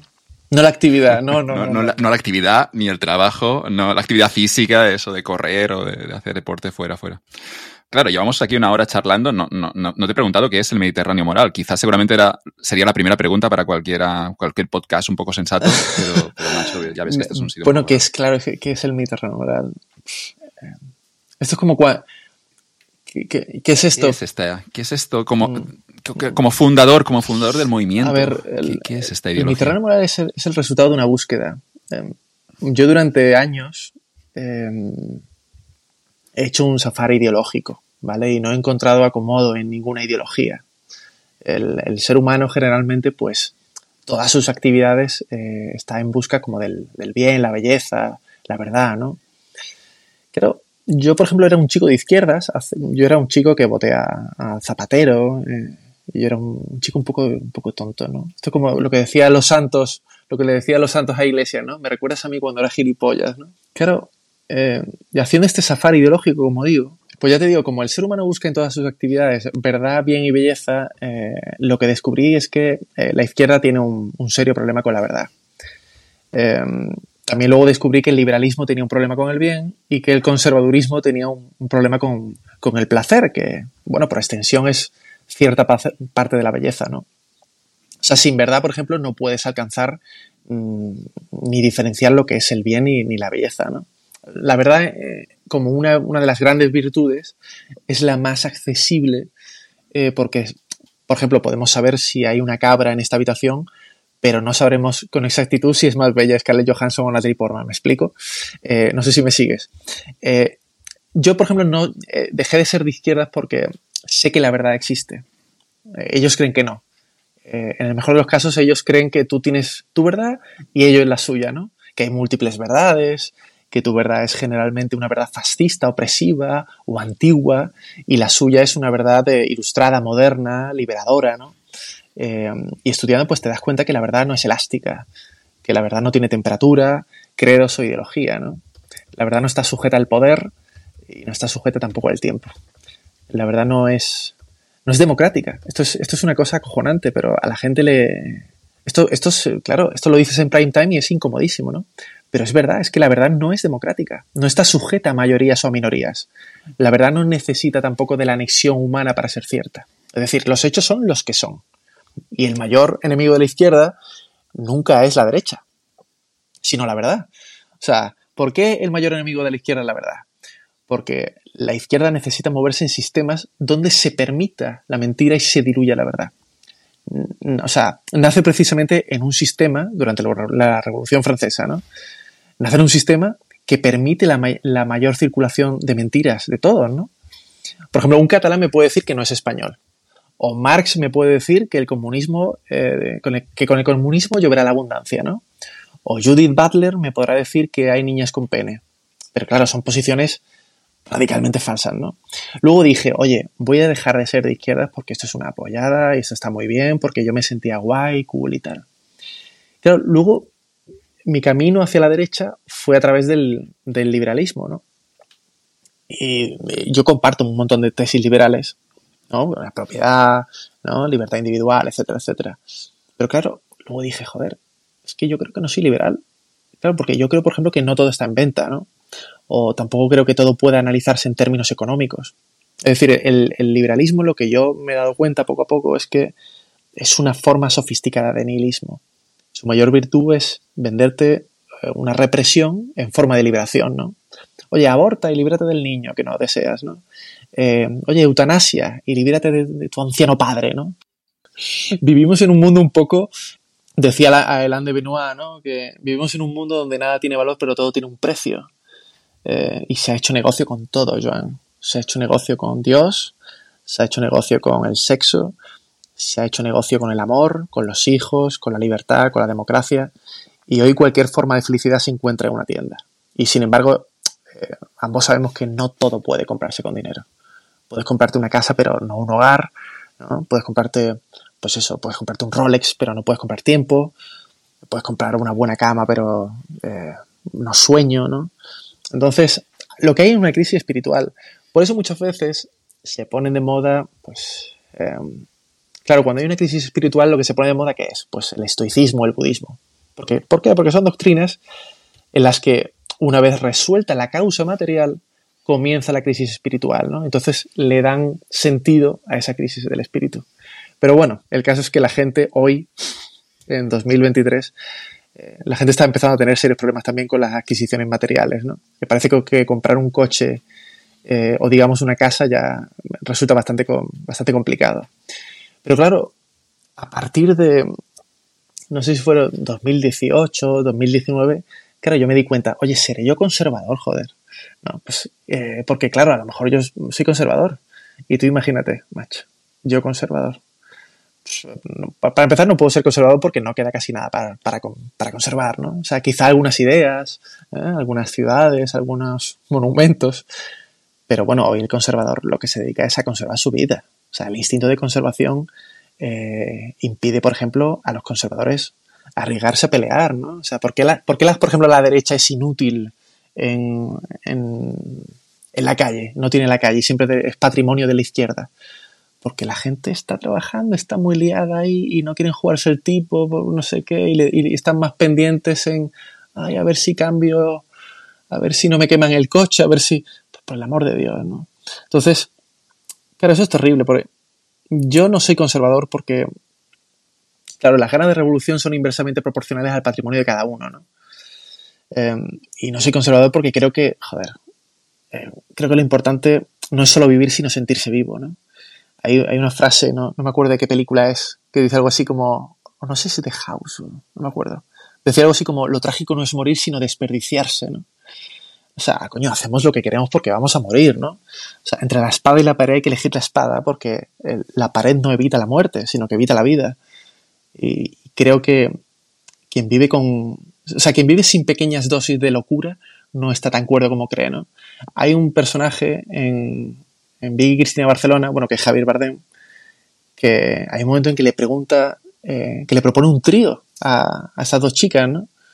Y entonces dice, oye, pero tú, ¿por qué nos estás proponiendo irte a Asturias con nosotras y hacer el amor y tal? pero tú eres un guarro, ¿no? Y entonces el tipo le responde, oye, mira, no, ¿Por qué? te lo propongo? Porque la vida es corta, joder. Porque la vida es aburrida, porque la vida está llena de dolor, ¿no? Y esta es una oportunidad para hacer algo especial. El conservador lleva muy mal la experimentación. Eh, yo puedo entender que la gente prefiera la cocina experimentada, la experimental, pero, mm, de vez en cuando hay que probar cosas nuevas, aunque sea por ampliar el campo de batalla, ¿no? Creo que para pasar a etapas, eh, para pasar por, por diferentes etapas, creo que es bueno haber vivido bien la vida anterior. Yo creo que San Agustín, no sé si conoces algo de San Agustín, eh, eh, San Agustín yo creo que no hubiera sido santo si durante su juventud no hubiera sido un mujeriego, un ladrón, un canalla. Hay un refrán en español que dice, el diablo harto de carne se metió a fraile. ¿no? O, sea, después de los vicios llega la vida virtuosa. ¿no? Eh, por eso, por, ejemplo, hay tantos divorcios entre, entre muchos conservadores, aunque la gente no lo crea muchos desajustes de los matrimonios conservadores vienen de la nostalgia de las aventuras no, no, experimentadas, ¿no? de la vida no vivida. Total, que después de eso, pues después de pasar por la izquierda, pasar por eh, el liberalismo, pasar por el conservadurismo, ¿no? pues claro, llega a la reflexión de que, las, de que todas las ideologías, todas el 100%, generan una suerte de neurosis, porque exigen evidentemente una pureza de dogmas, ¿no? Y claro, los sistemas no te permiten pensar. Los sistemas, un sistema de pensamiento, eh, digamos que no puede fatigar la vida. No, no, no fatiga la vida por completo. La, vida siempre te excede. Entonces, claro, recogí una identidad del suelo que nadie reclamaba. Eh, en un clima de anglofilia ¿no? absoluto, pues yo reclamo eh, lo mediterráneo. Ahora, ¿qué es, lo, ¿qué es el Mediterráneo moral? ¿Qué es lo que me has preguntado hace 10 minutos? A ver, joder, esto es, largo, pero te, te, puedo explicar dos cosas. Hay un Mediterráneo moral en acto y otro en potencia, por, por usar eh, términos aristotélicos. En acto es lo que la gente ha asumido con el término. Y en potencia es una especie de... Aún no lo sé. Hay una especie de teoría filosófica, eh, histórica que está en construcción que todavía no puedo revelar, pero te puedo, te puedo hacer una pequeña introducción. Por un lado, lo que la gente ha creído con el Mediterráneo que es, el Mediterráneo moral, bueno, es una suerte de felicidad identitaria con los pueblos del Mediterráneo que tengan en su matriz la cultura griega, las leyes romanas y la ética judeocristiana, que es lo que eh, funda lo que solíamos llamar Occidente, ¿no? O sea, es una identidad irregular porque si observamos el mapa, geográficamente el Mediterráneo es una cicatriz de agua entre Europa, África y Asia, ¿no? Y que se extiende por tierra hasta donde crece el olivo, según los antiguos, ¿no? Pero no es exactamente un espacio geográfico, eh, sino cultural. A mí la gente me dice, oye Nacho, ¿yo puedo ser mediterráneo si soy de Toledo? Y digo yo, coño, claro, cabrón. ¿No? parece, que, parece que el Mediterráneo solo circunscribe a, las cosas que están en, la orilla, ¿no? Y no tiene nada que ver. O sea, yo, por ejemplo, a mi juicio, Portugal es más mediterráneo que Francia, ¿no? Aunque esté en el Atlántico. Francia obedece a lógicas continentales. Fíjate que tiene mucha costa, ¿no? En el Mediterráneo. Pero Francia obedece a lógicas continentales. Su identidad tiene más que ver con los celtas, con los francos, que con los romanos, ¿no? Ahí está Asterix y Obelix. O sea, si hubieran abrazado la identidad mediterránea, pues se habría llamado Galia, que es el nombre que le dio Roma, y no Francia, que es el pueblo bárbaro que, que los invadió, ¿no? Que son los francos. No, digo que, no haya rastro de Mediterráneo en Francia, ojo, ¿eh? sobre todo, en, obviamente, en el sur, en Niza, Cannes, Marsella, Mónaco, Córcega, etcétera, etcétera, ¿no? Pero, joder, hasta racialmente se parecen más a alemanes que italianos, ¿no? Bueno, y, y no te digo ya que cocinan con mantequilla en lugar de con aceite de oliva, ¿no? Eh, o sea que el, el, moral sería algo así como una celebración climática, estética, astronómica, folclórica, cultural, religiosa, histórica. Es una, una celebración de costumbres, es decir, de moral. Eh, como diciendo, oye, mira, hay dos formas de ver las cosas, que es la mediterránea y la equivocada. Y a tomar por culo. Entonces, eh, luego, claro, hay un determinismo geográfico, ¿no? Porque, claro, la pregunta que, que, que surtiría de esto que, o que vendría es, por qué los mediterráneos son así, ¿no? Claro. ¿Por, por, qué, ¿Por, qué, se comportan de la manera que se comportan? No, eso yo, yo creo que se lo escuché a, a Josep Pla decir que estaba por Atenas y decía algo así como esos, esos tipos son primos míos. No, no, no hablamos la misma lengua, no somos... Es otro país, pero hay algo que nos conecta y, y obviamente era el Mediterráneo. Eh, esto viene por, por cierto determinismo geográfico y tiene mucho que ver, es decir. Luego te puedes ir mucho más cerca, puedes estar en, no sé, en París, que queda más, mucho más cerca que, que Atenas, pero, pero Josep Playa yo creo que no se sentiría tan como en casa um, como en su, en su más de, claro. de importancia. Tiene mucho más que ver un malagueño con un napolitano que el napolitano con un parisino. Eh, no tiene que ver.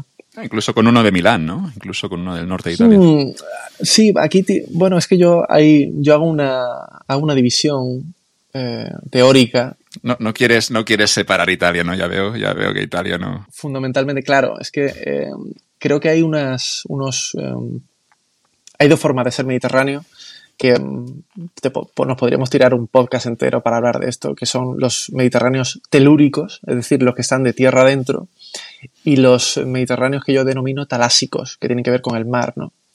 Entonces, eh, a priori, el determinismo geográfico tiene muchísimo que ver. Es decir, la pura configuración del espacio y los agentes climáticos afectan a la psicoesfera del lugar, ¿no? A la psicoesfera, que es un término de, de, de True Detective casi, ¿no? O sea, ¿Cómo, ¿Cómo, se vive en una isla, ¿no? Cada vez que, que, que, desembarcas en una isla, notas que la gente allí vive distinto que Realmente, en un continente. Lo, lo, percibes casi en el aire, en la costumbre, ¿no? En cómo se saludan, en cómo se miran, en cómo se aproximan a la playa, cómo eh, todo, ¿no? O sea, vivir en zonas cálidas nos hace ser eh, más sociables, ¿no? A mayor socialización, pues claro, mayor posibilidad de, afianzar, de afianzar tejidos sociales, tradiciones, culturas. O O sea, al no tener temperaturas extremas, como en otras latitudes, claro, pues hemos podido construir eh, más civilizaciones y más templos durante más tiempo. El, tiempo estable lo que hace es que el Mediterráneo pues sea más amigable, extrovertido, abierto, ¿no? Eh, y sobre todo la experiencia con el otro eh, es más intensa. Si ahí fuera hace buen tiempo. O sea, resulta elemental decir que hay más posibilidades de compartir balón con un extraño en una playa de Málaga que compartir balón para jugar al fútbol en los, ¿qué te digo yo?, en los Alpes bávaros. ¿No? pero, pero esto también, o sea, incluso sofisticándolo un poco más, pues, con el tema del frío, ¿no? O con el tema de la fealdad y la belleza. O sea, parece impensable, por ejemplo, una ETA andaluza, porque la simple exposición al sol te cura de muchos autismos, ¿no? O a ti no se te ocurre. O sea, aún a, cierto pintor austriaco creo que no se le hubiera ocurrido invadir Polonia ni meter a 6 millones de vecinos en granjas humanas eh, mientras estaba tomando, por ejemplo, un, tomate con aceite, ¿no? Porque claro, es que la dieta mediterránea, pues bueno, pues a lo mejor es antiinflamatoria y te llega litio a la cabeza, ¿no? Pero bueno, fuera de coñas, eh, o sea... Estuve una semana en Viena y, es verdad que la vida empezaba a ser miserable. Empezaba a ser, ese país que tengo al lado, los checoslovacos estos, ya empiezas a mirarlos mal, ¿no? Es verdad que te compro un poco eso. ¿eh? Y luego, y luego, claro, con el Mediterráneo hay, hay, topicazos, hay topicazos más o menos ciertos. Es decir, también te dicen que el Mediterráneo es más caliente en términos sexuales que los nórdicos. Joder, bueno, pues a lo mejor es normal. Basta que salga el sol y la temperatura aumente para percibirlo en la calle, ¿no? Pues tienen más sol, más energía, menos ropa, más contacto, eh, más hedonismo. Cuando disfrutas de la vida, pues eh, menos ganas tienes de trabajar, ¿no? De ahí que se nos considere vagos. Sea, eh, entonces, bueno, pues eso es un poco eso, ¿no? Es lo que hemos hablado antes de, de los alemanes, ¿no? Que este, quieren ir, huir de allí, corriendo, ¿no?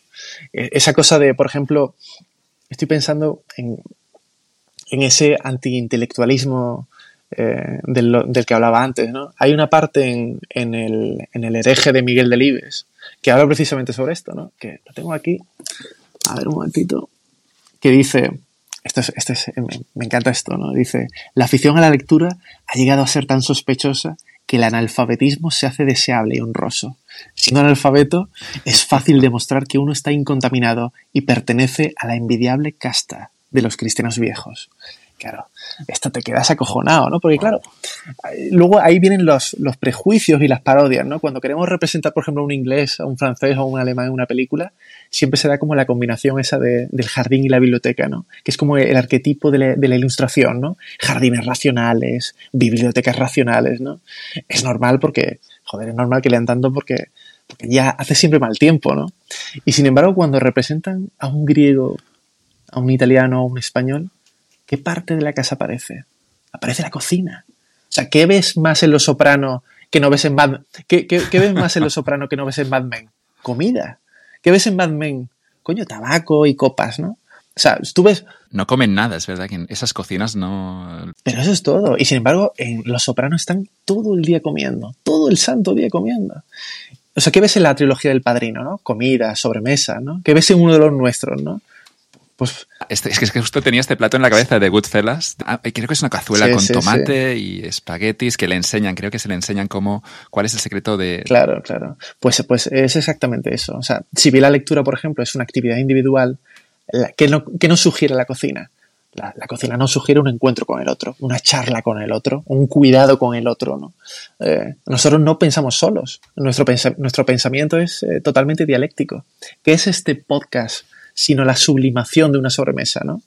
Uh, o sea, el, método mayéutico socrático, ¿no? Es decir, oye, preguntar las últimas consecuencias lógicas de lo que la gente plantea es la única manera de intentar hallar la verdad, ¿no? Eh, además de actuar, obviamente, ¿no? Porque hay que actuar también en la vida. Uno nunca sabe la profundidad de un charco hasta que no mete el pie en él, ¿no? Uno nunca sabe la, la dirección de un tren simplemente mirando la vía, ¿no? Entonces, eh, eh, las conversaciones son, son fundamentales, son fundamentales. Hay que hacerse además buenas preguntas para fatigar los temas, para hallar algún tipo de conclusión. ¿no? Una buena pregunta es media respuesta. Pero bueno, eh, los mediterráneos ya te digo que, que siempre, son, siempre sospechan del, del, conocimiento extranjero, por así decirlo, ¿no? porque saben que saber es defenderse pero no vencer. ¿no? En esto como en todo, como en las batallas culturales que hay ahora, etcétera, etcétera. ¿Has visto antes, antes del atardecer, que es la película de Richard Linklater?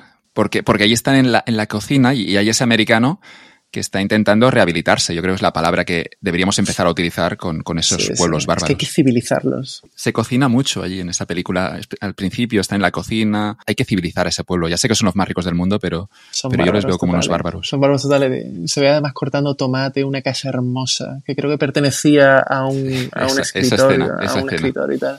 Yo recuerdo las Las charlas, charlas son buenísimas eh, ahí, Son cojonudas, sí, sí. Y luego está claro, el, eso es el Mediterráneo moral que la gente ha asumido. Tú te metes ahora mismo, yo, esto, yo flipé cuando, cuando estuve fuera de Twitter y me expulsaron. Digo yo, la gente se- seguirá escribiendo sobre el Mediterráneo moral.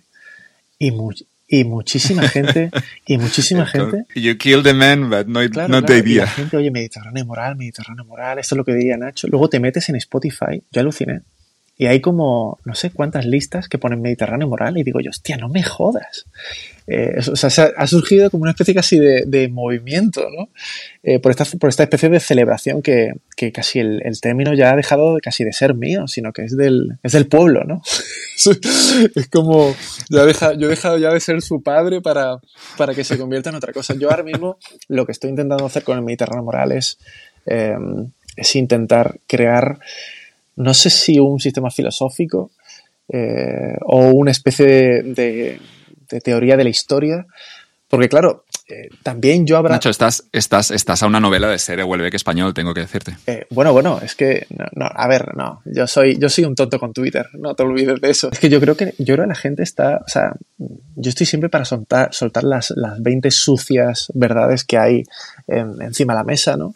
Que, que está al alcance de todos, ya te digo, pero sobre todo la identidad mediterránea es una afirmación identitaria frente a sus enemigos, claro, porque tú te afirmas frente a algo, ¿no? Oye, pues yo me afirmo mediterráneo frente al Islam, aunque el Islam eh, forme parte del norte de África, ¿no? Y de al, al Mediterráneo. O me, me afirmo frente al subjetivismo nórdico, ¿no? O ante el Homo economicus eh, yankee, o ante las tribus africanas, o me declaro mediterráneo frente al, a China y, y su hombre bugo, ¿no? Su hombre bicho, ¿no? Claro, entonces, eh, eh, para, para esto yo lo que estoy haciendo es retomar toda la tradición mediterránea eh, y sus premisas, ¿no? Por ejemplo, es fundamental para entender el Mediterráneo que el Mediterráneo cree que la realidad existe, que la realidad es independiente del ser humano y que podemos conocerla, ¿no? Es, una especie de escuela realista, ¿no? Es decir, que la verdad, bien y belleza, como decíamos antes, son valores objetivos, ¿no? Claro, de estas premisas, eh, claro, estas premisas tienen sus, sus, propios enemigos, ¿no? Claro, están los nihilistas postmodernos que creen que la verdad no existe, o los idealistas postkantianos objetivistas, eh, luteranos, que, que, niegan que la realidad sea independiente, sino que depende de nuestra mirada, y los escépticos, que son los que niegan eh, la posibilidad de conocer la realidad, ¿no? Yo a estos últimos, en fin, los respeto un poco más porque yo no puedo, cuando yo no puedo ser preciso, cuando yo no puedo ser preciso, soy especulativo, ¿no? Porque a veces, evidentemente, es, imposible saberlo todo y fatigar la verdad y sistematizar la realidad, ¿no? Pero es que como vivimos en un mundo tan abyecto, ¿no? De, donde la mentira es farmacológica, ¿no? Y todo, la, mentira funciona como un gran lubricante social, ¿no? Porque somos un animal que funciona por ficciones, como, como dice Harari, ¿no? Pero claro, la, la mentira funciona como anestésico, no como analgésico. Es decir, las mentiras no te curan, solo te adormecen. ¿no? La, la, realidad siempre se dedica, se dedica a discutir eh, y triturar teorías. Las, las cosas, la, las ideologías siempre se defienden en concreto, nunca en abstracto. ¿no? Y la gente, como, como decía San Agustín, ¿no? si la gente no quiere ser vencida por la verdad, pues será vencida por el error. Decía nuestro amigo Scruton que él, se definía así como conservador. Decía que soy conservador porque es el sentimiento que, las cosas bellas y admirables se destruyen fácilmente, pero tardan muchos años en, construirse, en levantarse. Y, y, Scruton llegó a esta conclusión, ¿no? De que era muy, muy fácil tirarlo todo al suelo, de, quemarlo todo, y que a la vez era también muy difícil construir una sociedad en paz y, y, donde haya cosas bonitas y bellas. Claro, porque al final todo el mundo, bueno, Scruton tiene la teoría de que todo el mundo es conservador, pero que no lo saben. ¿no? O sea, todo el mundo quiere conservar eh, sus cosas. Yo, por ejemplo, lo que quiero conservar es la, la propia realidad, que de, de, un tiempo a esta parte no sé por qué está... Eh, hay una especie de, como de grupo de demolición intentando eh, casi destruir la verdad objetiva, ¿no? O sea, cuando Yo siempre digo que las personas relativistas están condenadas a vivir como, como realistas. Cuando tú sales de una habitación, lo haces por la puerta, no lo haces por la ventana, ¿no? O cuando, o cuando vas a cobrar, eh, vas a cobrar lo que te deben, no menos. Por eso la gente de izquierda piensa en rojo, pero vive en facha. O sea, por eso, por eso Irene Montero es progresista con, digamos, es progresista con el coño de las mujeres, pero conservador con el suyo. O sea, joder, mira Pablo Iglesias, tiene hijos, mujer, amantes, chalea a las afueras, coche familiar. Joder, podría ser Don Draper, ¿no? De Mad Men, ¿no? Eh, pero a lo que iba, o sea, esta gente... Tiene, no tiene esos dientes. ese, caos dental, ¿no? Ese, caos dental de dromedario, ¿no? Eh, pero bueno, a lo que iba, ¿no? O sea, esta gente cree que la mera adscripción cultural eh, hacen que ingresen en una suerte de, identidad distinta, ¿no? Pero de fondo lo importante es entender esto.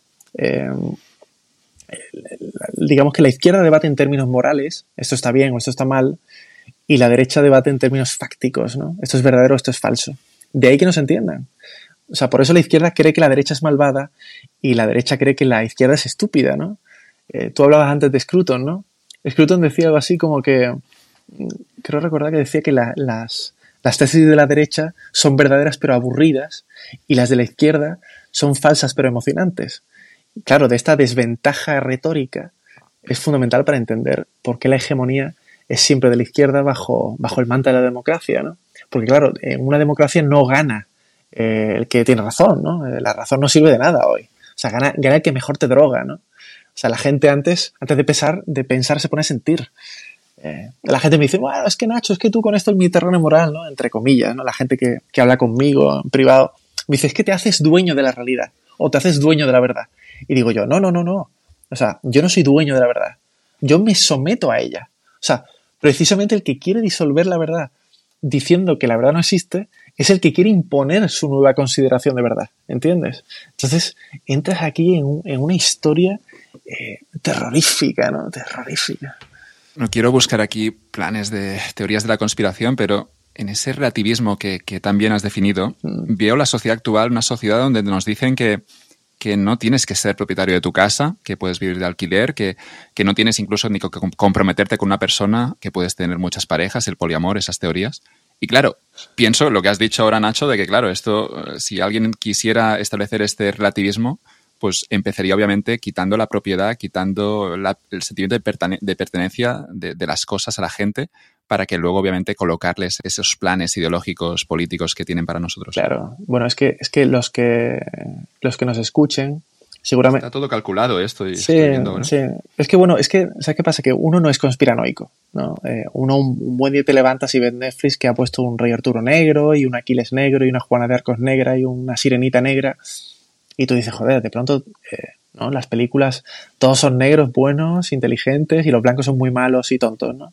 Pero bueno, nosotros nos callamos porque evidentemente, claro, no somos racistas y seguimos con nuestra vida, ¿no? Otro día, pues, te levantas y pasas por la calle y ves carteles, a lo mejor de Calvin Klein con chicas gordas patrocinando su ropa interior. Y tú, bueno, pues miras y, no quieres ser conspiranoico, ¿no? Entonces eh, sigues adelante y te olvidas del tema, ¿no?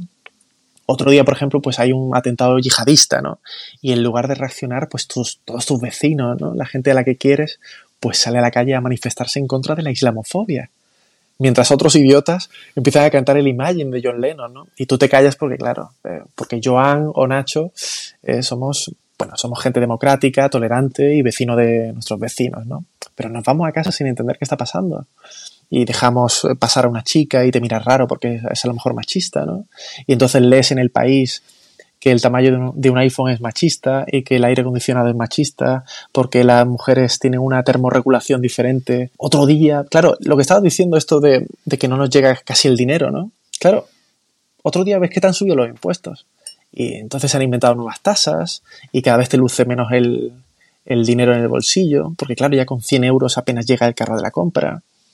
Hasta que un buen día te llaman egoísta por no querer pagar tantos impuestos en Twitter y te llaman racista por querer un poco de orden en tu calle y te llaman transfobo porque, bueno, pues porque no aceptas que las niñas tengan pene, ¿no? O, te llaman a lo mejor negacionista por, dudar que el mar Mediterráneo vaya a llegar a la, a la Gran Vía de Madrid en 10 años, ¿no? Y entonces poco a poco, sin notarlo, empiezas a, a no reconocer el país ni la sociedad en la que vives pero eh, todo es, eh, todo forma parte de un plan supranacional que tiene como tres patas, que se, fundamentalmente es reducir la población mundial, acabar con las identidades nacionales y generar una ideología universal que sirva de motor para, las dos primeras fases. ¿no? Sobre todo, lo que quiero que tengan la, gente eh, claro en casa es que todas las medidas políticas, comerciales, ideológicas y mediáticas que están hoy en Internet, en el gobierno, etcétera, son todas antinatalistas. Es decir, cuando digo todas, son todas, ¿eh? No te digo el 99%, te digo todas las medidas que están en contra directa o indirectamente del nacimiento de nuevas personas. Porque, Seguramente eso no ha ocurrido nunca en la historia, ¿no? Una sociedad que no promueve la natalidad. Yo, yo, no creo que esto haya ocurrido. nunca, nunca tiene un sentido. Nunca tiene un sentido. ¿Por, qué pasa esto? Mira, hay una ley zoológica que dice que cualquier especie que se reproduzca por encima de lo que su entorno consiente está abocada a la extinción. Esto, esto te lo defiende desde la, desde la totalidad de la izquierda, que es eh, neomaltusiana, y ciertos intelectuales, sí que es verdad, de derechas, de corte ecofascista, como eh, el tipo este finlandés que falleció hace no mucho, se llama Pentilin Kola, y otras posiciones de decrecimiento, ¿no? como Alain de Benoit. ¿no? Pero, claro, ¿tanto ha crecido la población del mundo? Hombre, pues la respuesta es sí, ¿no? Es decir, antiguamente el mundo menstruaba, ¿no? Como dice Sostres, y, hoy gracias al confort, el confort tecnológico, el confort técnico y social, pues claro, eh, ya no, la gente no muere, no muere tanto como antes, ¿no? O sea, al menos en Occidente hoy se ha dejado de morir por, por el ataque de bestias o por enfermedades comunes o por catástrofes medioambientales, ¿no? Y cada vez, de hecho, hay menos guerras, aunque esté ahora mismo la de Ucrania. La esperanza de vida es mayor, etcétera, etcétera. Pero lo que observamos, sin embargo, porque esto tiene un sin embargo, es que de un tiempo a esta parte lo que tenemos es un importante y dramático invierno demográfico. La pregunta es, ¿qué ha pasado? Y sobre todo, ¿la gente no quiere o no puede tener hijos? Porque esta, es la historia. ¿eh? Aquí está, digamos, la madre del cordero. Yo diría que es una mezcla de ambas cosas. Porque, claro, los que quieren no pueden y los que pueden no quieren, ¿no? Por ejemplo, antes el hombre ofrecía la casa y la mujer creaba un hogar, ¿no? En torno a esa casa pues claro, lo que tenemos hoy es que el hombre no puede pagar una casa y la mujer ya no quiere crear un hogar, ¿no? Em, claro, ¿cuál es, eh, ¿cómo se reduce, digamos, la población en Occidente?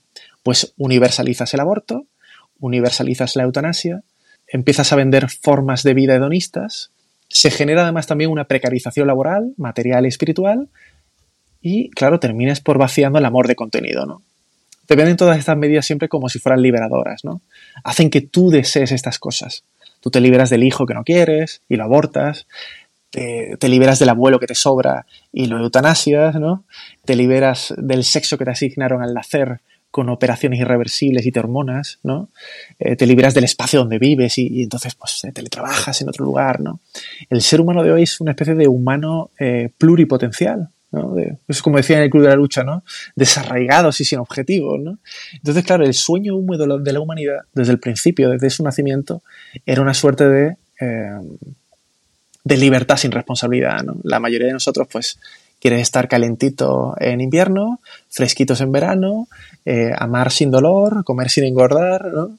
Y que nada te, nada te, te en fin, eh, eso lo decía muy bien escotado, ¿no? Nadie quiere ser libre porque, claro, nadie quiere ser responsable de nada. Y luego, claro, luego están las otras dos patas, ¿no? Que es, que es acabar uno con la identidad nacional y establecer, pues, ese, esa especie de dogmatismo ideológico. Cuando tú quieres acabar con la identidad nacional, pues, por ir rápido, ¿eh? pues no, no quiero entretenerte mucho con esto, pero, claro, quieren acabar con la identidad nacional. ¿Cómo lo hacen? Pues con políticas etnomasoquistas, eh, inmigración ilegal masiva, desplazando local, ejerciendo integraciones forzosas, políticas fronterizas absolutamente demagógicas, ¿no? Eh, y luego esta cultura de decir que todos los blancos son malísimos y que, y que todos los eh, bosquimanos y africanos pues eh, vienen de Wakanda, ¿no? Porque Wakanda en Marvel se presenta como una especie de, de, civilización súper virtuosa y súper tecnologizada, ¿no? Cuando en realidad la realidad de las cosas es que ninguna civilización eh, no hay ninguna civilización negra, por así decirlo, ¿vale? Entonces, ¿para qué hacen esto? Pues para convertir los estados-nación en estados-empresas. Esto que decía Olebeck de que Holanda es eh, un país empresa. Bueno, pues eso. Eh, no hay ciudadanos sino clientes. Eh, la nación, bueno, pues donde la nación no exista, pues mucho mejor, porque así las naciones no ofrecen resistencia, ¿no? En España, por ejemplo, esto tiene un especial impacto porque ya no por su cercanía con África, sino por, por la leyenda negra que hay entre española, ¿no? Por la endofobia independentista. Y luego tienes esta especie de proliferación de, de la gran religión de hoy, ¿no? Eh, que es una especie de generar un nuevo dogmatismo religioso postkantiano. Pues todos somos socialdemócratas, todos somos eh, laicos, eh, todos somos multiculturales, feministas, ecologistas, ¿no? Entonces, claro, joder, los países en Occidente, Joan, empiezan a ser iguales unos a otros. Da, igual donde, o sea, es indistinguible no una calle de Francia en París que una calle madrileña, que una calle holandesa. Eso es peligrosísimo. Pero están convirtiendo, y dice, ¿cómo lo hacen esto? No? ¿Cómo, cómo, cómo permea todo esto? Pues claro, cuando tú conviertes los periódicos en blogs, a los, periodistas, a los periodistas en activistas y a los científicos en, ideólogos, eh, pues claro, eh, acabas sustituyendo pues eso, la cultura por marketing, ¿no? O sea, ¿por qué hacen esto? Esta es la gran pregunta, ¿por qué hacen esto? Claro, cuando la población mundial no ha parado de crecer, sobre todo durante la segunda mitad del siglo XX, la gente ha alcanzado un grado de libertad enorme y la resistencia frente al Estado eh, pues son gigantes. ¿no? La gente se podía proteger frente al Estado antes, con comunidades fuertes, con, da igual si fuera con cofradías, con sindicatos, con clubs o incluso con redes familiares. ¿no? Con las armas en Estados Unidos. claro, con las armas, con las armas, por ejemplo. Entonces, ¿qué pasa con las élites? Las, élites se dieron cuenta que no podían, eh, digamos, tomar formas represivas de control. Entonces, como no podían hacer esto, para controlar a la gente, lo que, lo que lo único que hacía falta era controlar sus ideas y sus creencias. Es decir, el poder ya no reprime, sino que normaliza. Y esas creencias están unidas, por ejemplo, al consumo. ¿no? Esto lo explica muy bien Noam Chomsky, al que desprecio, pero esta tesis es, buena. Eh, esta, esta, unión entre creencia y consumo con la fabricación de deseos es muy, muy... es increíble, ¿no? O sea, lo ideal es que esto además, que estos deseos sean invisibles. Eh, es muy fácil programar a la gente. ¿Por qué? Porque la gente es vaga, Joan. La gente necesita un sistema para que los programe. Eh, la gente no piensa porque la gente no piensa porque el sistema les ahorra la enorme tarea de pensar. Tú no piensas, tú eres pensado por un influencer, por un futbolista, por un actor, por un presentador, por un programa de televisión, por un, intelectual, ¿no? Eh, de todas formas, eh, esto con de los intelectuales, los intelectuales no viven de decir la verdad. Los intelectuales viven de gustar la gran mayoría, ya sea Wellebeck, o ya sea Chomsky, o ya sea Escotado, ya sea quien sea. los intelectuales viven exclusivamente de gustar. Esto que la gente no se lo olvide. Da igual que seas un, que tengas un premio Nobel, etcétera, etcétera. ¿Vale? O sea, la gente no sabe por qué cree lo que cree.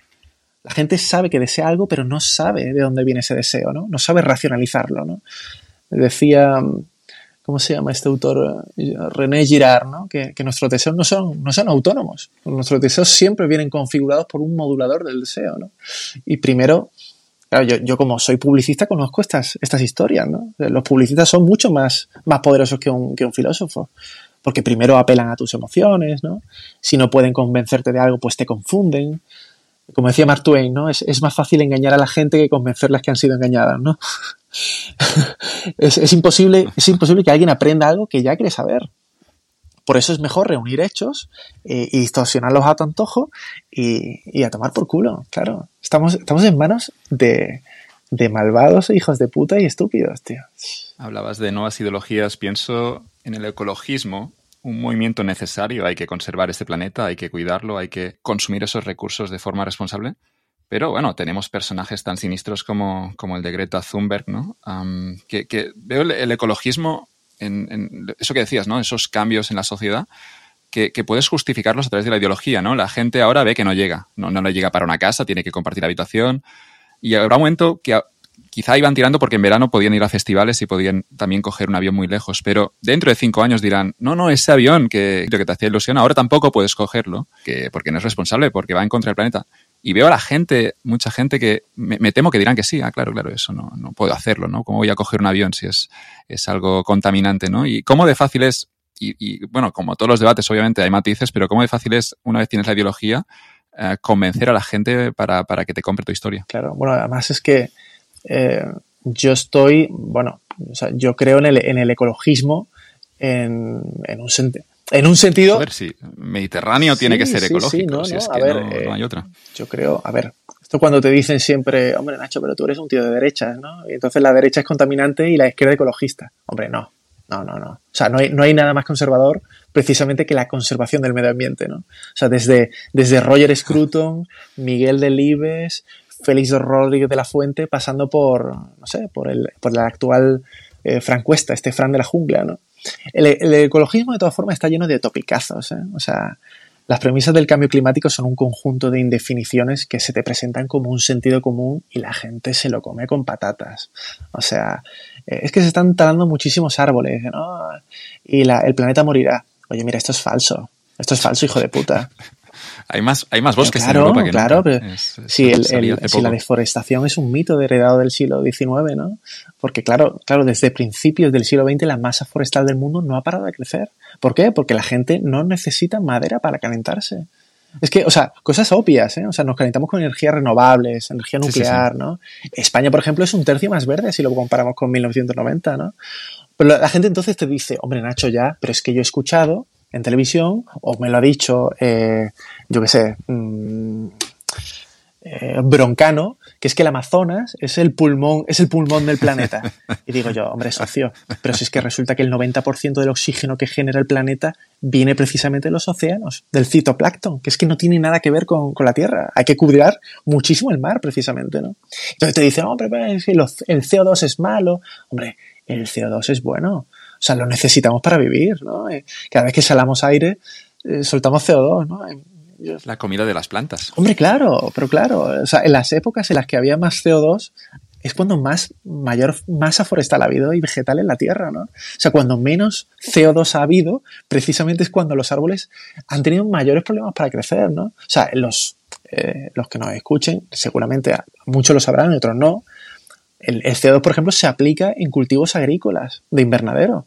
Es decir, se usa para que la gente, para que las plantas tengan mejor fotosíntesis, para aumentar el cultivo, eh, para cortar los procesos de producción, ¿no?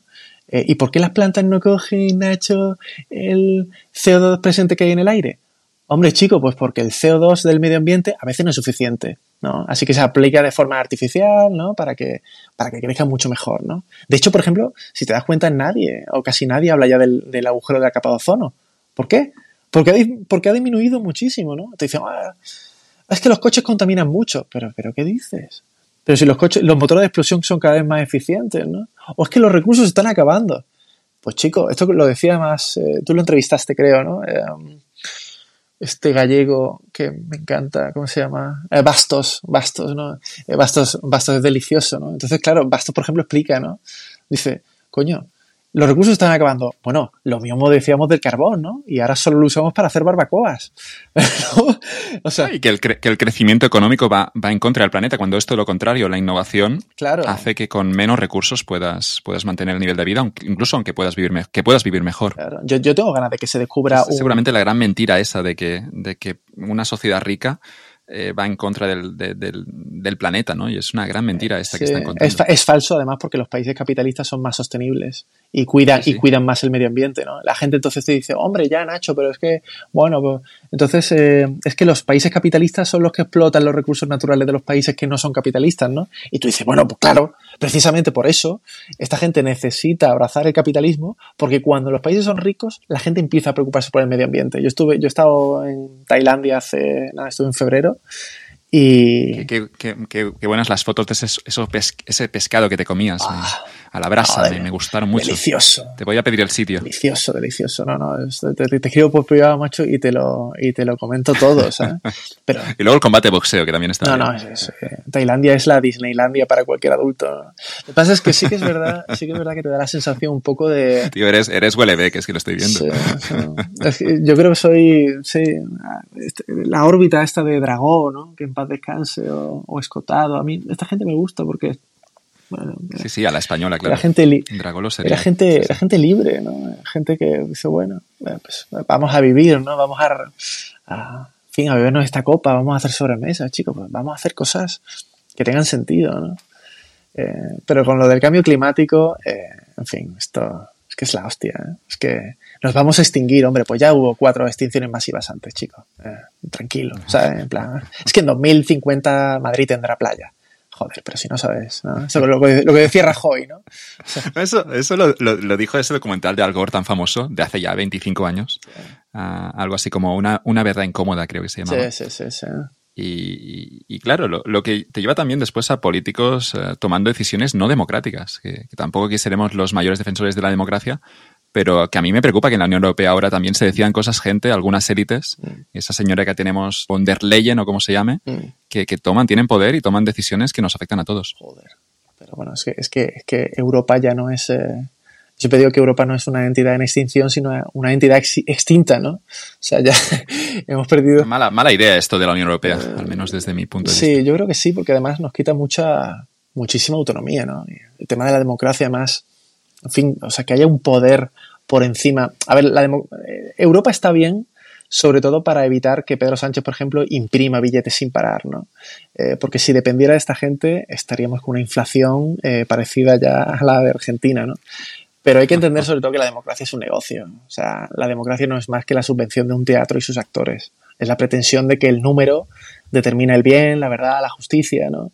Es la asunción de que tu conocimiento pues es tan válido como la ignorancia del vecino, ¿no? O sea, eh, ¿cómo es posible que eh, la- el voto de un analfabeto valga lo mismo que el voto de Aristóteles? Es que no tiene sentido. Eh, o sea, es la tiranía de la mayoría, ¿no? Generalmente analfabeta. es un sistema que permite a los imbéciles gestionar la vida eh, con más libertad que nosotros, ¿no? La, libertad no tiene un valor intrínseco, o sea, ni un valor benéfico. La democracia debería valorarse por lo que consigue, por sus resultados. La democracia, por ejemplo, Joan, nos acerca a una sociedad más virtuosa o nos aleja. Eh, la democracia hace que estemos más unidos o nos convierte en enemigos civiles, ¿no? Hay que preguntarse, por ejemplo, si la ideología del vecino avanza significa, significa que la mía retrocede. Ah, es un poco extraño, ¿no? O sea, la gente no sabe que vota, pero vota, ¿no? Eh, Gómez Dávila decía que, que la gente no vota a quien lo cura, ¿no? Sí que, sino quien mejor lo droga, ¿no? La gente no vota, tú, por ejemplo, en campaña, ahora creo que estamos en, en las autonómicas, ¿no? La gente no vota soluciones, la gente vota diagnósticos. O sea, yo, eh, yo por ejemplo, siempre digo que tengo, en fin, suficientes razones para desconfiar de la democracia. O sea, la democracia se cargó la clase media que Franco creó, fue la democracia la que eligió a Hitler, fue la democracia la que crucificó a Cristo, fue la democracia la que ejecutó a Sócrates, ¿no? Eh, eh, la ejecución de Sócrates llevó a Platón precisamente a la convicción de que la democracia era un régimen estructuralmente corrupto pero no porque sus políticos eh, sean corruptos, digamos, ¿no? sino porque es un sistema basado en la retórica y el comercio de las opiniones, ¿no? Que, que no tienen defensas con- contra la demagogia. ¿no? Eh, siempre que se habla de la, de la democracia se habla de, Aristóteles, ¿no? de los tres gobiernos ideales, ¿no?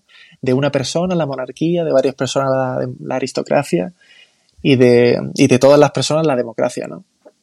Pero claro, estas tres fórmulas pueden corromperse la monarquía se puede convertir en una tiranía, la aristocracia se puede convertir en una, olig- en una oligarquía y la democracia se puede convertir en, en pura demagogia, ¿no? que es en lo que estamos ahora. ¿Qué es la demagogia? Bueno, pues es la imposibilidad absoluta de razonar. Solo se puede sentir en, en este país. ¿no? Había mm, Anna Arendt, que es una, es una filósofa alemana que estuvo liada con Heidegger, por cierto, se preguntaba ella, siempre lo digo en, en todos los podcasts a los que voy, ¿no? Siempre, siempre dice, ella se preguntaba, ¿pueden convivir la democracia y la verdad? Claro, porque si hay democracia y al mismo tiempo hay una verdad, ¿no? Que por, def- por definición es una, ¿cómo pueden sostenerse las posturas que están por fuera de esa verdad? ¿no? Si yo, si yo por ejemplo, eh, digamos, tengo la verdad, ¿no? Tengo acceso a ella, ¿cómo puedo relacionarme con aquel que piensa de otro modo? Es decir, ¿hay que respetar todas las ideas? Hombre, no. ¿no? Hay, hay, hay que respetar a todas las personas. ¿no? Salvo si alguien, es alguien ha agredido físicamente a otro, ¿no? Lo ha matado, es un asesino y tal. Pero, hombre, no todas las ideas son respetables. Dos más dos no son 27, sino cuatro, ¿no? ¿Hay ideas mejores que otras? Sí, claro. Eh, hay ideas que son más verosímiles, que son más eficaces, etcétera, ¿no? Claro, el problema eh, es que la gente se tiende a identificar con sus ideas, ¿no? Es como si yo, si alguien insulta al Mediterráneo y yo me sintiera atacado de repente. chico, tú insulta al Mediterráneo que tú quieras, ¿no? Yo lo defenderé con mis razones y tal, ¿no? El problema de la democracia es que si atacas ciertas ideas, atacas a ciertas personas, ¿no? Claro, esto, se, esto entraña unos problemas de convivencia eh, gravísimos, ¿no? O sea, la, democracia y la verdad son incompatibles porque, eh, en fin, decir la verdad no genera odio, salvo que la gente odie la verdad, ¿no? si la verdad, si decir la verdad no genera convivencia, pues chico, pues a lo mejor no quiero convivencia. Es que, ah, es que yo prefiero, eh, yo prefiero tener paz a tener razón. Pues chico, pues no sé en qué puto mundo vives. Es que, eh, no sé, o sea, me, me, están convenciendo de una serie, de una concatenación de estupideces todos los días en televisión, en los medios, en las series, que joder, que es que no, no, no hay quien soporte esta, esta presión, ¿no? Es horrible, Joan. Es horrible. Me asustó enormemente el, grado de control social que pudimos ver en, 2020 con, el COVID. Y, yo digo que yo seguramente participé en, esas, en esas leyes, en, ese estado de, control total por parte del gobierno. Yo creo que pudimos ver muy bien en 2020 realmente que cuando un gobierno dice algo, la gente obedece. Y, y a mí me sorprendió de forma negativa, claro, el hecho de ver el grado de obediencia enorme por parte de la mayoría de la población. Totalmente, totalmente. Que les decían, no, no puedes cruzar esa calle o no puedes ir a ese pueblo vecino. Y no lo hacían, joder. más allá de la multa, tienes que, tienes que tener esa actitud un poco de, bueno, voy a ir a comprar pan en el pueblo del vecino porque ahí está mi panadería. Entendí muchas cosas de la historia de la humanidad, pero entendí que, la gente muchas veces cuando el poder habla, la gente calla y obedece. bueno, Además, eh, es que el, hipercontrol, yo los conspiranos... Que están, que están haciendo muy bien su trabajo, ¿eh? porque si esto ya es la condición humana de escuchar la autoridad, seguramente ahora estamos más adormecidos, estamos... Yo creo que es, que es incluso peor por, todo lo que has descrito. Pues mira, de hecho, eh, los que estén escuchando esto, eh, a lo mejor, muchos de ellos a lo mejor lo están escuchando, pues, no sé, mientras caminan o cocinan o Dios sabe qué, ¿no? Y muchos lo escucharán desde el móvil.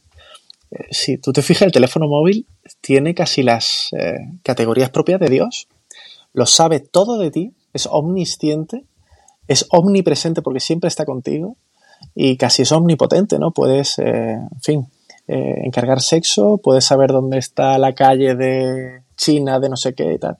Entonces, claro, a través del teléfono, yo no, no, quiero ser demasiado conspiranoico y no quiero pensar que hay gente escuchándome a través de, del otro lado, ¿no? Pero con esto del COVID cuando, cuando un pueblo lo sabe todo sobre su gobierno, se llama democracia, ¿no? Pero cuando el gobierno no sabe todo sobre su pueblo, se llama de otra forma, no se llama democracia. O sea, yo siempre digo que todo es democracia porque, claro, este país, eh, que no hay separación de poderes, que la prensa no es libre, que la justicia no es ciega, que tal, que tal, que tal, eh, que me hace, me hace sospechar incluso de los propios mimbres ¿no? de, de la democracia supuesta en la que estamos, ¿no? O sea, si fuera democracia plena, pues ojalá.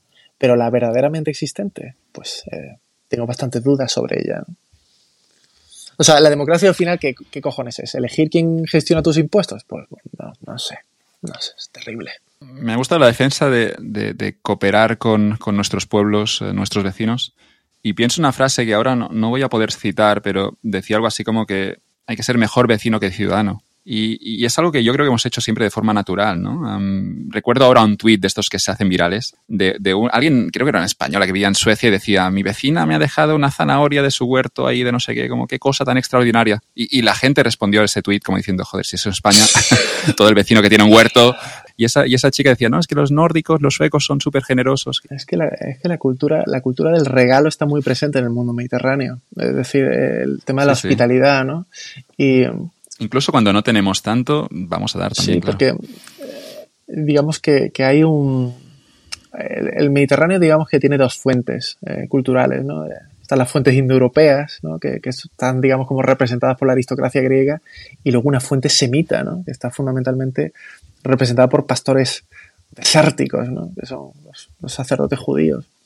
Claro, la cultura del regalo está presente desde, desde Ulises, eh, pasando por Cristo, eh, ¿no? esta, esta, cosa de... Yo siempre pienso que la multiplicación de los, panes eh, no es más que Cristo se puso a dividir una hogaza de pan. El tipo no multiplicó nada, sino que se puso a repartir, ¿no? Y dijo, oye, este tiene hambre, vamos a darle de comer, ¿no? yo creo que hay que acercarse siempre al otro, como dice un amigo mío, Pedro Herrero, hay que intentar acercarse al otro a pesar de, su piel caliente y sus manos sucias, ¿no?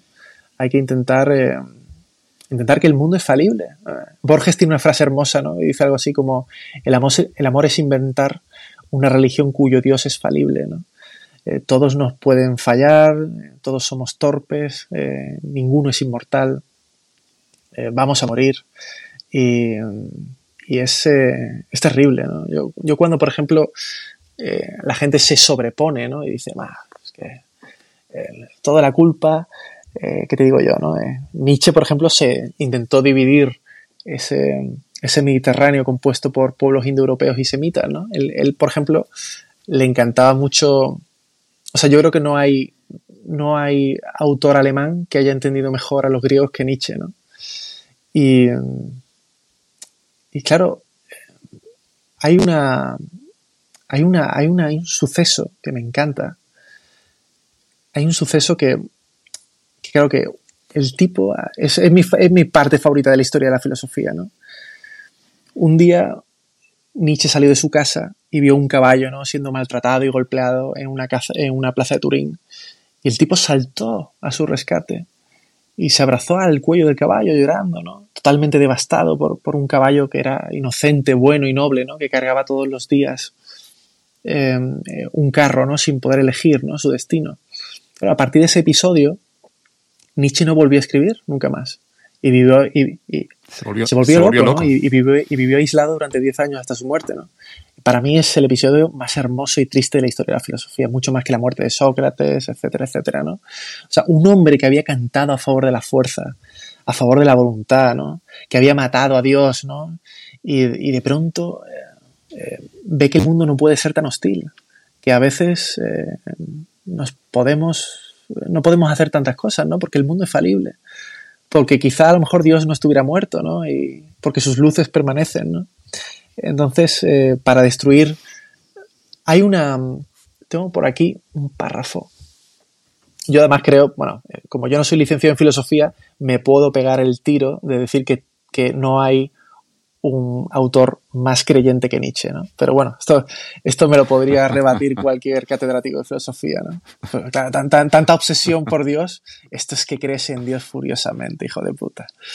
Y hay un, hay un párrafo que, que lo he traído aquí de, de Henry Motherland en su libro Las Olímpicas, El paraíso de la sombra de las espadas. El, el título se llama Las Olímpicas, el paraíso a la sombra de las espadas, ¿no? Y, resume, digamos, perfectamente la tensión mediterránea entre esos dos mundos, que eso es lo que yo creo que es el Mediterráneo moral. Y os lo leo, dice, todo el que vive un día, dos días enteros en medio de la juventud y de la fuerza, en medio de la naturaleza, saltando y venciendo a los demás corporalmente, acaba por ver el mundo de otro modo que aquellos que no probaron ese vino. Se ve el mundo como si no existiera en él más que una raza de hombres superiores, que puede ser tratada con la misma franca rudeza que acepta uno para sí mismo. Y sin embargo, los juegos acaban, vuelve uno a encontrarse entre seres que sufren, que tienen necesidad de un poco de dulzura, y uno mismo será quizá como ellos el día de mañana, aunque solo sea en la hora de la muerte. Claro, este párrafo es hermoso, este párrafo nos pide que, seamos un poco, más cálidos, ¿no? Que no estamos solos, ¿no? Como decía San Agustín, ¿no? Dice, acuérdate del necesitado, ¿no? Pues tú también lo eres. Acuérdate del pobre, pues tú también lo eres, ¿no? Por mucho que nades entre riquezas, estás vestido con trapos de carne, ¿no? Pues nuestro modo de amar a los hombres es, debería ser así, ¿no? Debería ser eh, tratar a los otros, eh, intentar de comprenderlos, pues eso, ¿no? Con sus manos sucias y su piel caliente. Precioso. Mediterráneo moral también es escuchar y cuidar a los mayores, ¿no? En un mundo que a veces mmm, como que valora demasiado la juventud, ¿no? Veo que a nuestros mayores, al menos en España, aquí estamos fallando muchísimo. Mm. Bueno, con Tamames ha, ha, ocurrido algo así, ¿no? Esa cosa de, ah, este viejo, ¿qué se cree, no? Este viejo chocho que está chocheando. Oiga, caballero, entonces, le estoy poniendo un, un, viejo comunista, ¿no? Que está mm. intentando hablar con, respeto, con cierta, todo, con cierta claro. serenidad, como Claro. si fuera Séneca, joder. O sea, vamos a acercarnos a las cosas. Me da igual que quien sea, ¿eh? pero eh, por eso creo que hay una, una especie de virtud dentro del Mediterráneo por encima de los nórdicos, porque en Holanda, por ejemplo, con la- el tema de la eutanasia, los han llevado a mataderos. Hay un montón de casos de gente que, que sencillamente, bueno, pues que que no, es que este viejo pues no quiere vivir ya, pues se le mata. Oye, chicos, que a lo mejor no tiene, no quiere morir, a lo mejor está perfectamente, no tiene una enfermedad terminal, ¿no? Que te digo yo que a lo mejor si yo tuviera una enfermedad que me tiene ultra impedido y que cada día de mi vida es un infierno y que me viene a limpiar el culo una sudamericana escuchando reggaetón y echando, a lo mejor quiero morir, ¿vale? Pero, joder, la gente que quiere vivir, que no quiere, que necesita, digamos, un poco de calor humano, un poco de compañía, maldita sea, vamos, vamos a intentar tratarlos bien, ¿no? Creo, creo, creo que era Rutte, el primer ministro de Holanda, que durante el COVID, su- sus padres, no sé si los dos, pero uno de ellos seguramente es, estoy convencido que falleció. Mm. Y cuando su padre o su madre estaba en el hospital, Rutte no fue a visitarlos porque, porque la ley se lo prohibía. Él había implementado ese estado de alarma, que no se podía desplazar, todo eso. Encontré esa reflexión de Rutte, de Rutte algo monstruoso, algo que en el Mediterráneo eres el presidente, tú tienes que, es que lo encuentro incluso, ah, es como, ¿cómo no te vas a saltar la ley para ir a visitar a tu padre? Además, si tienes el poder para hacerlo. Pero el tipo presumía, no, no, yo he seguido la ley, incluso con mi propia familia, lo encontré terrible, terrorífico incluso. son unos valientes hijos de puta. Mira, el, lo que ocurrió en... Lo, lo recordamos todos, además, no hace falta que... Lo que pasa es que la gente se le olvidará esto, ¿eh? pero al que le ocurrió no se lo olvida nunca. La gente que vio morir a- o que no pudo ver morir a sus padres, por ejemplo, en el hospital, eh, porque es que tenía que llevar 200 mascarillas y... O sea, ha habido de verdad gente que se le ha privado de ver el último aliento de su padre, que no pudo cogerle la mano. a- o sea, que un funcionario del Estado te cierre los ojos y que no sea tu hijo, pudiendo hacerlo, me parece demoledor. Demoledor. Me, me importa una mierda. O sea, ahora mismo aquí en España hay ébola, que entiendo que es un virus mucho más grave, mucho más grave que el COVID. Y, eh, bueno, en fin, no, no voy a decir eh, cosas totalmente ilegales aquí, pero eh, a mí no me pueden impedir que yo entre en una sala a cogerle la mano a mi padre o a mi madre. No pueden, no pueden, no hay fuerza humana que pueda, que pueda parar eso, porque es, es de verdad. Y luego, sobre todo, esta cosa de los eh, las residencias, las residencias de ancianos, ¿no? Que durante el COVID se convirtieron casi en morideros, ¿no? O sea, pero por el amor de Dios. O sea, si sabes que esto se está acercando, ¿qué tal? Llévate tu padre a tu casa. Que da igual, sáltate lo que sea, recoge a tu padre y, y llévatelo a tu casa. Cuídalo, ¿sabes? Porque es que es, es lo único que nos hace humanos, este tipo de cosas, ¿no? Es, es de verdad insoportable. Es de verdad insoportable. La gente además no sabe de dónde nace la moral. Eh, la gente cuando, cuando, cuando la gente habla, ah, es que tú, Mediterráneo moral y no sé qué, tú no sabes lo que es la moral y tal. Hombre, no, yo lo sé perfectamente. El Mediterráneo moral no es moralista. ¿no? La, la diferencia entre moral y moralista, eh, el, el moralista es el que habla sobre cómo se debe comer y la moral es comer como se debe. ¿no? Es la vía del ejemplo, ¿no? Esto un poco lo que dice Taleb, ¿no? El, el skin in the game, ¿no? O sea, los hijos no hacen lo que les dices, hacen lo que ven. ¿Eh? La moral, que, que no, no, es la costumbre, no es un cuerpo ético, la ética es otra cosa, ¿no? La ética y la moral, eh, aunque signifiquen lo mismo en griego y en latín, respectivamente, la ética es el estudio de la moral, que es la teoría, y la moral es la costumbre en acto, es decir, la práctica, ¿no? Mi teoría sobre la moral es que toda fuente de moral es primero siempre una reacción frente a lo insoportable. O sea, ni leyes civiles, ni leyes religiosas, sino la pura naturaleza. ¿vale? Esto quiero que quede bien claro. O sea, cualquier persona que vea a un niño, por ejemplo, al borde de un precipicio, notará como un escalofrío le recorre la espalda y correrá directo a ponerlo a salvo. Esa reacción no es por el reconocimiento de, tus amigos o el agradecimiento de los padres del niño, eh, tampoco lo haces para evitar una mala fama. Eh, o sea, a veces la reacción eh, frente a la desgracia ajena no procede de ningún cálculo o reflexión. no hay ningún interés por parte del no, por tu parte. O sea, no hay ningún interés. El auxilio es automático. Es decir, es la mera existencia del otro la que se pone en marcha, ¿no? Otro caso, por ejemplo, serían los, los casos estos de los entierros, ¿no? Como, como estamos hablando ahora. En los entierros prehistóricos, antiguamente, es que es bueno que lo hayas sacado. Antiguamente la gente no enterraba a sus padres. En la prehistoria, ¿no? La gente tiraba los cuerpos a las zanjas. Claro, al día siguiente, si pasaban por la zanja, veían cómo esos cuerpos eran devorados por las alimañas, ¿no? Por carroñeros, por gusanos, por moscas. Claro, la reacción es de horror porque tienes un vínculo absoluto con tus padres. ¿Qué provoca eso? Que la gente empiece a enterrarlos. Es más, intentan que la tierra no toque su piel, porque es imposible mostrarse indiferente a lo que amenaza al otro, incluso una vez muertos. ¿eh? No es que como está muerto ya te tiene que dar igual. No, no, no, no, no, no. Hay una dignidad en la muerte. Por eso ahí, esto lo señala Freud, lo señala un montón de, filósofos, antropólogos y tal, ¿no? Ahí es donde comienza la cultura, en el culto a los muertos. Tú empiezas a hacer cosas, a proteger. O sea, por eso este país ahora mismo es, extraordinario. O sea, no se dejan velar a los muertos, no se deja enterrarlos eh, con sus hijos. Se sacan muertos ahora, últimamente se están sacando muertos, que no sé por qué. Este, o sea, en fin, es, un desastre. Eh, en fin, todo este tipo, todo este, este conjunto de reacciones pasan siempre a acciones, ¿no? Y las acciones generan costumbres, es decir, en moral. ¿Qué es la moral? Digamos, ¿hay una, moral universal? Sí. Eh, pues ayuda a tu familia, ¿no? Ayuda a tu comunidad, respeta a los mayores, protege a los niños, oye, respeta a lo ajeno, rinde culto a los muertos. Luego lo que pasa es que hay una moral específica, ¿no? Eh, dentro de la moralidad hay universales y luego hay una moral geográfica, ¿no? Que es la moral mediterránea, por ejemplo. Que, por ejemplo, nosotros, tú y yo, podamos hacer nudismo en ciertas zonas de la orilla norte del Mediterráneo pero no podamos, por ejemplo, hacerlo en la, en la orilla sur porque está penado con la cárcel, bueno, pues nos da una información concreta del lugar ¿no? en el que habitamos y que existen varias morales en conflicto. Entonces, es, un poco esto. Joder, me, me enrolla muchísimo. ¿eh? Nuestro amigo Pedro García Cuartango tiene, tiene un, una de esas columnas del mundo o del ABC geniales, mm. donde, donde simplemente se titula Entierro en Terzaga y habla de que ha ido a un entierro, pero dice lo siguiente.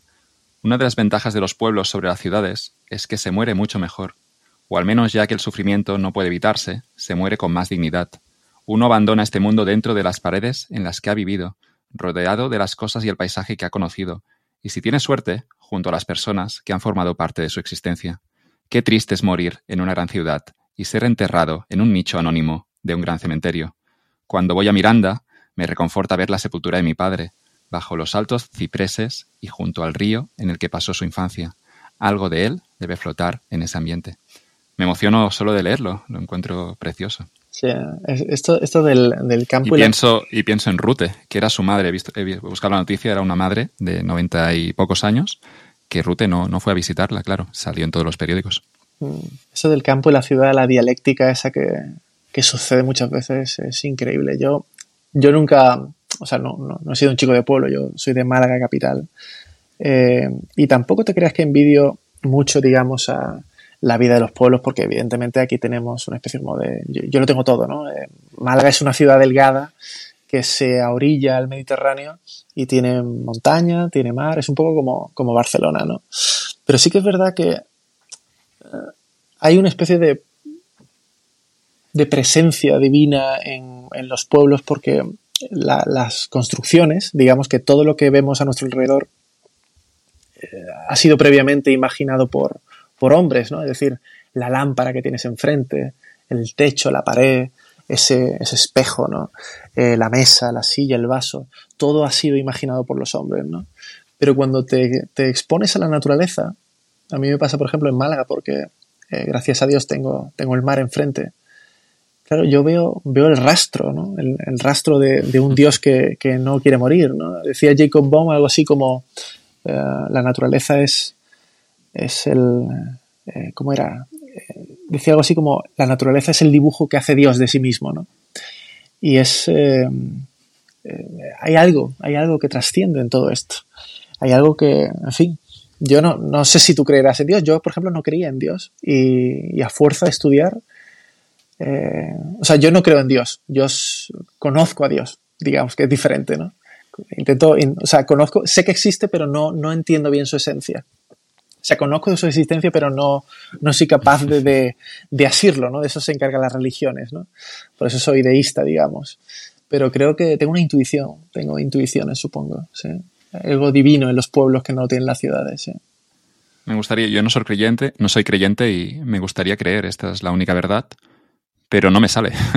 no, no, lo he estudiado tampoco mucho, seguiré tu método, pero me habían dicho que no es una cuestión tanto de, estudiar, sino de entregarse, ¿no? Pero no sé, no sé cómo funciona, no sé cómo buscarlo. Pues eh, yo, mira, yo, yo no creía en Dios, eh, de hecho, yo he sido el típico ateo, estos eh, foribundos, ¿no? El típico adolescente que decía, ah, Dios no existe, esto es eh, un consuelo para idiotas, ¿no?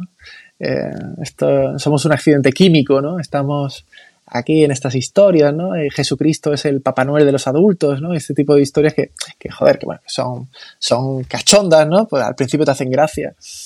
Pero, bueno, yo es que creo una especie de, de búsqueda desordenada del sentido, ¿no?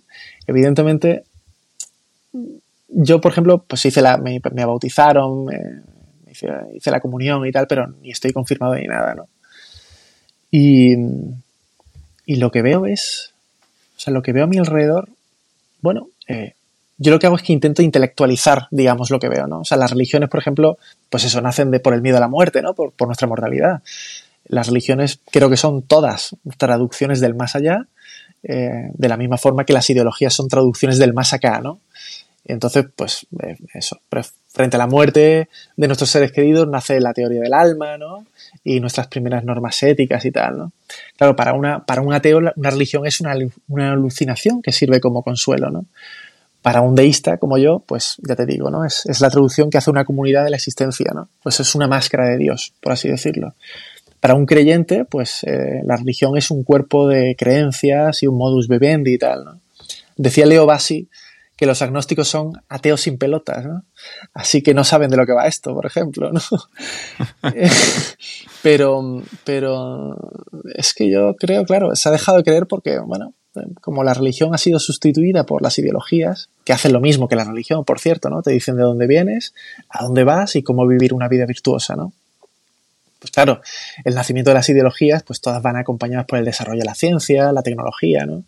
Y los hombres, efectivamente, ¿no? Dejaron de vivir en el campo donde veían, digamos, la creación de Dios eh, en la naturaleza de forma permanente y claro, pues eh, las, las, ciudades son fruto de la imaginación del hombre, ¿no? Dios Dios, digamos, como que perdía presencia, ¿no? Las ciudades eh, son jaulas de ateísmo. Y ya ni te cuento si estás en un cinturón obrero con edificios con mina horribles, ¿no? Dices tú, joder, eh, claro, Dios no puede existir en esto, ¿no? Solo veo fealdad, joder. Entonces, eh, en fin, yo te animo, te animo porque yo no creo, siempre digo que yo no creo en el Dios que los hombres crearon, sino en el Dios que creó a los hombres, ¿no? Eh, este es el, el, retrueque ¿no? que te quiero dar para que te animes sobre todo al... porque te gustará. Eh, va a ser, si, si te animas, será un camino, dejarás la economía, dejarás la empresa y te, horrible, te dedicarás, te dedicarás al viaje hacia lo absoluto. ¿no? Mm. Buscaré, buscaré por allí. Has citado a San Agustín y tengo un librito por aquí de una colección magnífica que se llama Descubriendo la Filosofía y empieza con un versículo de, Isaías que dice, si no creéis, no comprenderéis. Creo que hay mucha verdad, ¿no? Siempre me anoté esa frase y ese, no, si no creéis, no comprenderéis. Creo que explica muchas cosas en las respuestas, en las preguntas que nos lanzamos, ¿no? Al final hay una, falta, digamos que la, gente no está dispuesta a pagar el precio, no, no quiere dar ese salto de fe y luego, claro, no vas a tener esa recompensa. Eso es totalmente cierto. De hecho, hablaba, eh, esto que estás contando, San Agustín tiene una frase que dice algo así como, eh, si lo comprendes, no es Dios. Como diciendo, como diciendo, no, no, eso no es. Si tú, si tú crees que has conseguido eh, circunscribirlo ¿no? a tus prejuicios y a tus historietas y a tus eh, gilipolleces, no es Dios. ¿no? Yo creo en Dios de una manera racional, o sea, racional total. ¿no? O sea, está el típico argumento cosmológico Kalam, ¿no? que te dice, todo lo que empieza a existir tiene una causa, el universo empieza a existir, luego el universo tiene una causa, ¿no? Claro, el universo empieza a existir porque sabemos que el universo se enfría, ¿no? Luego hubo un momento en el que estuvo caliente, ¿no? Entonces, eh, o sea, si por universo entendemos toda la realidad espacio-temporal, ¿no? Eh, esta que debe tener una causa inmaterial. o sea, Dios tiene que ser inmaterial, atemporal, espacial, seguro. Entonces, claro, los, candidatos para, pensar en estas cosas, pues es como el mundo platónico o, la existencia de un motor inmóvil que sea Dios, ¿no? Entonces, eh, pero bueno, como yo me pongo a hablar de la existencia de Dios, eh, o sea, yo si quieres hablo eh, y cómo nacen las religiones y todo, porque yo lo único que hago es estudiar filosofía y teología, ¿no? Pero, pero es, eh, es muy interesante, este tema es muy interesante. Yo de verdad que te animo. Yo, por ejemplo, que no soy un total analfabeto en, términos económicos, te animo a que, a que hagas un estudio de lo absoluto y acabarás creyendo en Dios, vamos, creyendo no, sabiendo que Dios existe. Seguramente desvinculado de toda religión, ¿eh? como, como en mi caso, por ejemplo. Yo creo que son, todos son máscaras de, la misma entidad. Pero, pero ya está, yo intento comprenderlo, nada más. Qué bonito. Mm. Eh, voy a buscarlo y, repetimos esta charla con podcast o sin podcast cuando, cuando alcance alguna conclusión, pero sí, sí, me encantaría. Claro, claro, Hay, hay por ejemplo, eh, cuando, la gente te dice, oye, ¿cómo es posible? ¿no? Hay, hay una pregunta que yo me he intentado hacer, ¿no? Digo, ¿cómo es posible, por ejemplo, que el cristianismo hubiera, o sea, hubiera permeado en el mundo mediterráneo? Que, ¿no? que es tan hedonista, ¿no? que es dado por los placeres y igual. Y entonces, el, claro, yo al hacerme esta pregunta, eh, descubres cosas interesantísimas, pero interesantísimas. O sea, por ejemplo, que Cristo, por ejemplo, introduzca de eh, esta idea virtuosa de todo hombre es mi hermano, ¿no? Eh, o sea, es, increíble porque, claro, todos estamos a un accidente de ser un necesitado, ¿no? Lo increíble de Jesús no es que salvase, digamos, vidas durante su vida, sino que aún lo hace tras su muerte, ¿no? O sea, ese y no, y otro es el mayor milagro de, Jesús, ¿no? Esa es su forma de resurrección. Yo evidentemente no creo ni en la virginidad de María ni en la resurrección de, este profeta, ¿no? Pero, eh, claro, eh, al mundo mediterráneo le encantaban los moralizadores, ¿no? Porque su mundo siempre eh, le invitaba a una moral abierta, relajada, ¿no? Y entonces, claro, eh, en el mundo mediterráneo, justo antes de la aparición del cristianismo, en la ética más extendida era el estoicismo, ¿no? De hecho, por ejemplo, mucha gente dice que Séneca era criptocristiano, ojo. Entonces la gente demandaba internamente orden. Y claro, la aparición de Cristo fue ideal, ¿no?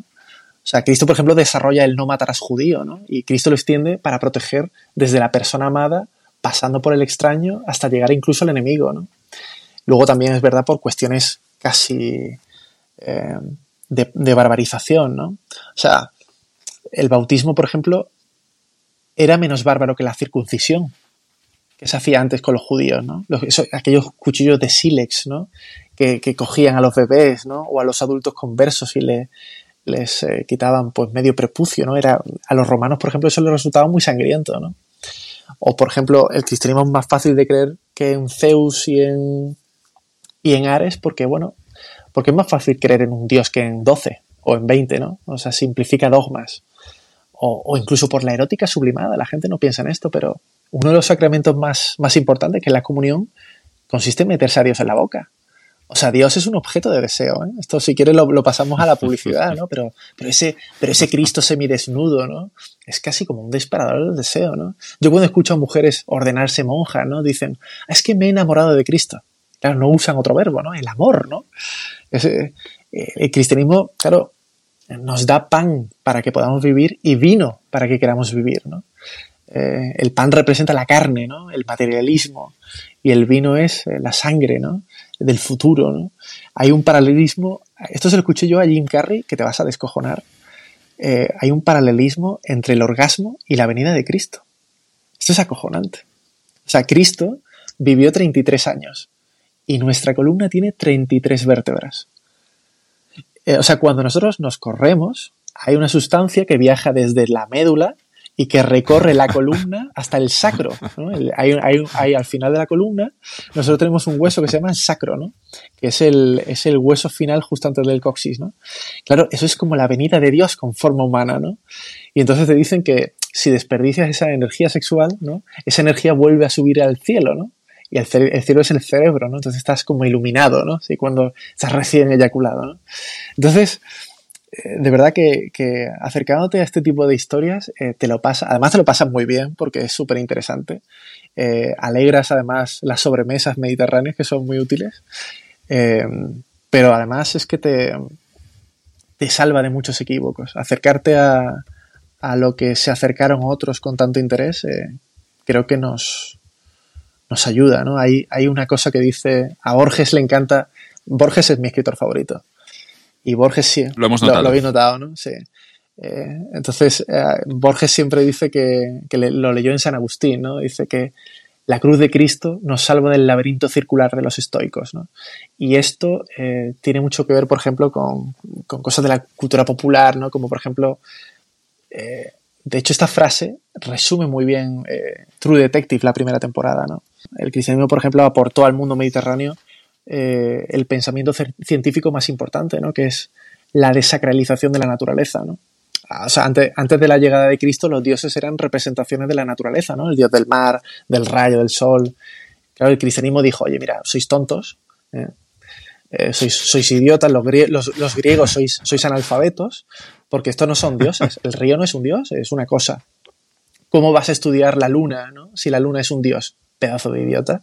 Para estudiar la luna, primero debes entender que es un objeto. ¿no? Entonces el cristianismo dice, oye, eh, la realidad se muestra ordenada, articulada, cohesionada, unificada. ¿eh? Y uno, pues claro, no, tú no puedes entender eh, un fenómeno causa o efecto si la realidad no fuera una. ¿no? Esto, esto tiene que ver con los dioses trascendentes e inmanentes, pero bueno, esto, esto como yo como lo explique ya, no, nos morimos aquí de, de filosofía.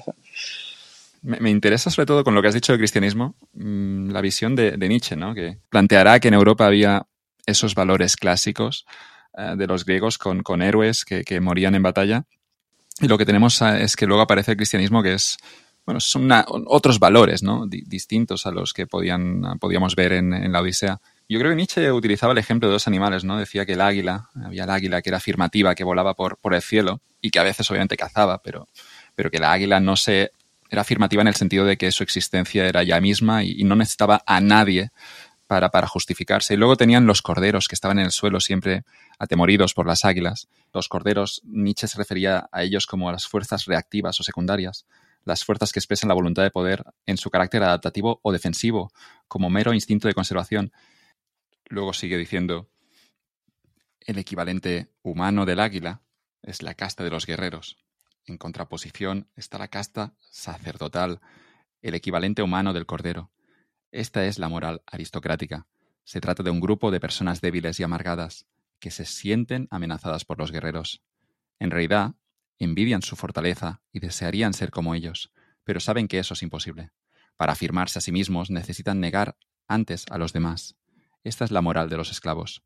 Lo que originariamente era considerado bueno el egoísmo, la soberbia, el derroche, la agresividad, el riesgo, el olvido o la ociosidad, pasa a ser visto como malvado y es condenado. Por otro lado, aquellas cualidades propias de los fisiológicamente desafortunados y destemplados, el altruismo, la, humildad, la compasión, la mansedumbre, la contención, la memoria o la laboriosidad, se ensalzan como virtuosas y son premiadas. El odio y el resentimiento del cordero logran que el águila se avergüence finalmente de su buena suerte y se sienta culpable. Ya no puede volar feliz y despreocupada. Ha dejado de ser un animal dominado por las fuerzas activas. El superhombre no necesita culpar ni perdonar a nadie, porque, al igual que un niño, posee la capacidad de olvidar. Y dirá Nietzsche que todo el, cristianismo se, construye con esta moral de los corderos, no la de las águilas. Me interesaba mucho tu punto de vista. Bueno, eh, vamos a imaginar esto, ¿vale? Porque me, interesa esto que acabas de comentar. El Mediterráneo moral es, una teoría dialéctica, ¿vale? Entre, entre dos mundos, como digo. Imagínate la tensión de la cuerda de un arco, ¿vale? Eh, cuando quitas una de las dos tensiones del arco, desaparece el arco, ya no hay arco, ¿vale? Si al Mediterráneo le quitas su parte judeocristiana, que es lo que intentó Nietzsche, te queda una especie de nordicismo luterano, poscantiano, entregado al autismo nihilista, posmoderno, ¿no? Donde el rey es subjetivo, ¿no? De hecho, Nietzsche decía que no había hechos sino interpretaciones, ¿no? Si tú, por ejemplo, en caso contrario, ¿no? Si quisiéramos destensar el arco del Mediterráneo moral, si le quitas su parte greco-latina, te queda una especie de irracionalismo fanático, ¿no? teocrático, impermeable a la belleza, sordo al entendimiento por culpa de un dios intolerante, ¿no? Esto, esto pasa, por ejemplo, en el mundo árabe. Eh, es un dios intolerante porque, claro, la verdad coránica lleva congelada desde el siglo VII y no hay separación entre, entre religión y Estado, ¿no? Lo que, lo que Nietzsche quería destacar en su genealogía de la moral, eh, con esta especie de moral, la moral de Hegel, ¿no? Esta moral de esclavos, la moral de los aristócratas. Claro, para él cosa que es cierta por otro lado, porque ya te digo que entendió a los, griegos muy bien. La moral griega es aristocrática, es una moral heroica. Los valores son eh, el valor, digamos, los valores son el valor de los fuertes, ¿no? Eh, el valor de los fuertes debe permear en los débiles. Es el valor del arrojo, la plenitud, la fortaleza espiritual, ¿no? Son valores fundamentales. Para el griego, por ejemplo, eh, el bien es otra cara del mal y el mal es otra cara del bien. ¿no? El concepto bien o mal para el griego está basado en la medida. Es decir, eh, esto es como las, virtudes aristotélicas, que seguro que las conocen, ¿no? Apuntaban siempre al punto medio. Es decir, la valentía es una virtud, pero el exceso de valentía es temeridad y la ausencia de valentía es cobardía, ¿no? Eh, tanto la ausencia como el exceso te pueden llevar a la destrucción, evidentemente, ¿no? O sea, si no eres valiente en un momento dado, o si no eres, eh, o sea, si eres cobarde o si eres temeroso, Perdón, si eres eh, mm, temerario y si eres cobarde, puedes morir. El mundo, el mundo griego es muy interesante porque tú sabes que el arte tiene dos funciones. El arte o es o, prescribe una moral o es una forma de exploración moral. Eh, en los mitos griegos, por ejemplo, lo que hay claramente es una exploración moral, no tanto una prescripción.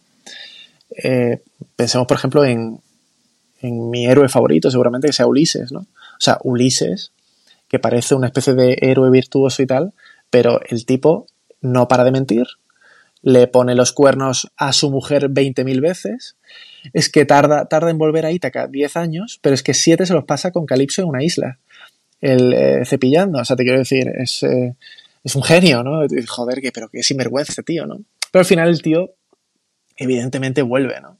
Eh, la cultura helénica, por ejemplo, es una cultura del ojo. Su horizonte de conocimiento es la vista, ¿no? La cultura griega, por ejemplo, permite la adoración de ídolos, imágenes, ¿no? Porque necesitan siempre el referente visual, ¿no? sus dioses son reconocibles. La, vista para el griego le da una información más completa y real del mundo, ¿no?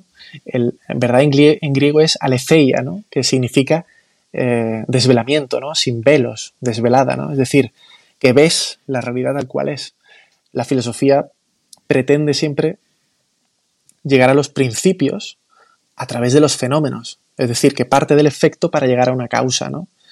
Eh, el efecto siempre ocurre en la realidad.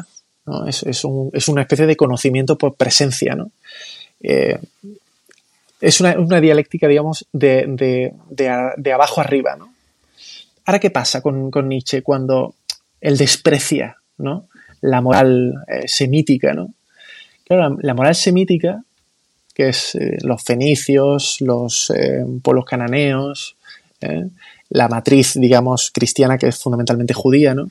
Claro, la, la moral judía es una moral profética en lugar de heroica y está basada en la escasez, en la escasez ¿no? Porque, claro, son los valores de los pobres los que deben permear en los fuertes, ¿no? tu conducta es buena si eres capaz de proteger al débil, al huérfano, a la viuda, al extranjero, ¿no? Es gente que no te compete, pero que, eh, por lo que sea, tiendes a eh, tender puentes humanos. ¿no? Estos valores de la piedad y la misericordia y la compasión, pues, son propios del mundo, del mundo semítico. ¿no? Eh, el pueblo semita parte del desierto y su ética está mm, centrada en el pobre fundamentalmente porque, eh, claro, sus tierras son pobres. O sea, son, son pueblos nómadas, ¿no? Sin clases sociales en un mundo eh, donde alrededor tiene grandes imperios. El mesopotámico, el egipcio, los griegos, los romanos, ¿no? Los, los mitos judíos, por ejemplo, la gran mayoría de mitos judíos en el Antiguo Testamento son prescriptivos, no son de una exploración moral, o sea, nos, están prescribiendo algo, nos están diciendo, oiga, eh, el bien eh, es absoluto casi, el mal es absoluto, porque, porque ocurren cosas si haces determinadas cosas. ¿no? En la cultura hebrea, por ejemplo, en lugar de ser eh, visual, es una cultura auditiva, está basada en el oído. ¿no? O sea, la, la cultura hebrea, por ejemplo, no permite la adoración de ídolos. Tú no puedes, o sea, no, no, no hay representaciones de Yahvé, por así decirlo, ¿no? Eh, Dios se manifiesta en la palabra, ¿no? Yahvé, Alá, ¿no? En el, en el semina verbi, ¿no? Es decir, en todas las intuiciones de todas las culturas de los hombres, ¿no? Eh, en hebreo, por ejemplo, verdad tiene que ver con, no es aletheia, que es desvelamiento, es una que significa confianza, fidelidad, fe, ¿no? Lo que me dicen es en lo que yo confío, ¿no? Amén de, la palabra amén viene de precisamente de eso, ¿no? De, muna, que significa, amén no significa otra cosa que doy fe, ¿no? La religión tiene como autoridad la palabra revelada, ¿no? Es una autoridad descendente. Entonces, es una estupidez, por ejemplo, cuando la gente apela a, en filosofía, por ejemplo, apelar a la autoridad es una, una estupidez porque es una falacia, ¿no? Pero es, es el conocimiento de la tradición. Es decir, la tradición, como diría Gustav Mahler, ¿no? decía, la tradición es la, transmisión del fuego, no la adoración de las cenizas. Si la filosofía es el juicio, la tradición semítica es el prejuicio, ¿no? Hay un tuitero en, Twitter, que ya el pobre pues eh, desapareció, que se llamaba 90, ¿no? Pero 90 siempre decía, los prejuicios son conocimientos más la capacidad de reconocer patrones, ¿no? Cuando tu padre te dice, oye, camina erguido, ¿no? Porque de mayor puedes tener joroba, ¿no? Pues tú le haces caso. ¿Por qué? Porque es un conocimiento acumulado que tenemos de, nuestros mayores, ¿no? Oye, ten cuidado eh, por la noche, ¿no? ¿Por qué? Porque por la noche, en fin, la, noche alberga horrores, ¿no? Eh, entonces, esa tensión entre la experiencia propia y la tradición, eh, entre lo trascendente y lo inmanente, entre la fuerza y la ternura, pues está el Mediterráneo moral, o sea, que, Nietzsche pues lo entendió perfectamente, sí. Pero esta cosa de en el anticristo, de destensar ese arco, bueno, pues eh, volvemos a lo que te he comentado antes del caballo de Turín, ¿no? Se volvió loco precisamente de ternura, ¿no? Porque a lo mejor sus, teorías, todas, eh, que yo las aprecio y las leo con muchísimo interés, y a mí Nietzsche tengo casi todos sus libros. Em, me ha costado entenderlo, pero eh, creo que esos diez últimos años eh, creo que ese caballo fue una, una quiebra bestial, ¿no? Esa cosa del superhombre y se ve doblegado y enternecido por un, por un caballo inocente, ¿no? Y el Mediterráneo también es hacer caso a, tus padres cuando no estás de acuerdo, ¿no? Que, que yo creo que esa, sabiduría de la que hablabas ahora, de que, de que a veces hay que obedecer y, confiar en esas leyes, em, lo veo en cosas, ¿no? Con el tiempo, que nos vamos haciendo mayores y, te das cuenta, ¿no? Que algún, algún consejo que no compartías, hay, una sabiduría ahí escondida, incluso en las propias tradiciones, ya no en los padres, ¿no? Pero cuando hay una tradición, y aquí regresamos a alguna gente que, cuestiona esas tradiciones, que cuestiona esa cultura, pero las tradiciones al final son respuestas a las viejas preguntas. Y cuando hay una tradición, por estúpida que parezca, digamos que lo sensato es, primero de todo, al menos, eh, si no quieres, no la sigas, pero no la cuestiones, porque hay una razón detrás de algo que se ha hecho durante mil, dos mil o tres mil años. esto de las tradiciones es interesante porque las tradiciones eh, conforman a priori nuestro, nuestro sentido común. Es decir, el sentido común no es más que la acumulación de, casi prejuicios previos que, se han ido acumulando. Yo creo que es, estúpido no pensar que estamos desarraigados, ¿no? Y que estamos como vomitados a la existencia y que aquí no, no, no hay que pagar ningún, ningún peaje ni nada. Evidentemente hay tradiciones que son abominables, ¿no? Eh, o sea, pienso, pienso en la cultura, no sé, en Mali, en Bamako, que tiene creo que el récord del mundo en ablación del clítoris, hombre, pues a lo mejor eso es, eso es terrible, ¿no? Pero sí que es verdad que hay, que hay tradiciones eh, y hay un conocimiento acumulado en las cosas que se han hecho eh, que forma parte del folclore, de la cultura y tal, que creo que merecen ser eh, releídas. ¿no? Yo creo que cuando uno, a mí siempre me, me, pasa cuando, cuando estudio algo, ¿no? O sea, yo, yo intento, por ejemplo, siempre que las cosas me sorprendan. Oye, pues la gente se cabreó muchísimo cuando yo dije que, que la carbonara no era italiana en Twitter. Se hizo medio viral porque yo dije que la carbonara, bueno, pues que no hay, no hay recetas previas a 1945 y que es de los americanos, sí, sí, sí. Sí, sí, sí, claro, los americanos querían replicar su desayuno, que es fundamentalmente eh, huevos y bacon, y dijeron, oye, ¿qué tenemos por aquí? Y entonces... Pero tuviste hate de los italianos a los Jamie Oliver con la paella. Tuve, tuve hate de italianos, de españoles, eh, tan mediterráneo Nacho no serás, ¿no? Si, si estás quitándole importancia a los, eh, a los italianos. pero, pero te preocupa la verdad, ya lo has dicho. Claro, claro, claro. A mí me obsesiona la verdad. Y si yo no tengo la razón, eh, pues, oye, la gorda para ti, ¿no? Pero, pero es verdad. Luego, luego lo remedié. ¿eh? Eh, Debo decir que luego lo remedié y dije que, el ceviche es español y que no es peruano. Y entonces la gente pues se divirtió muchísimo. La gente, ah, ¿cómo va a ser esto, Nacho? Y yo, sí, sí, sí.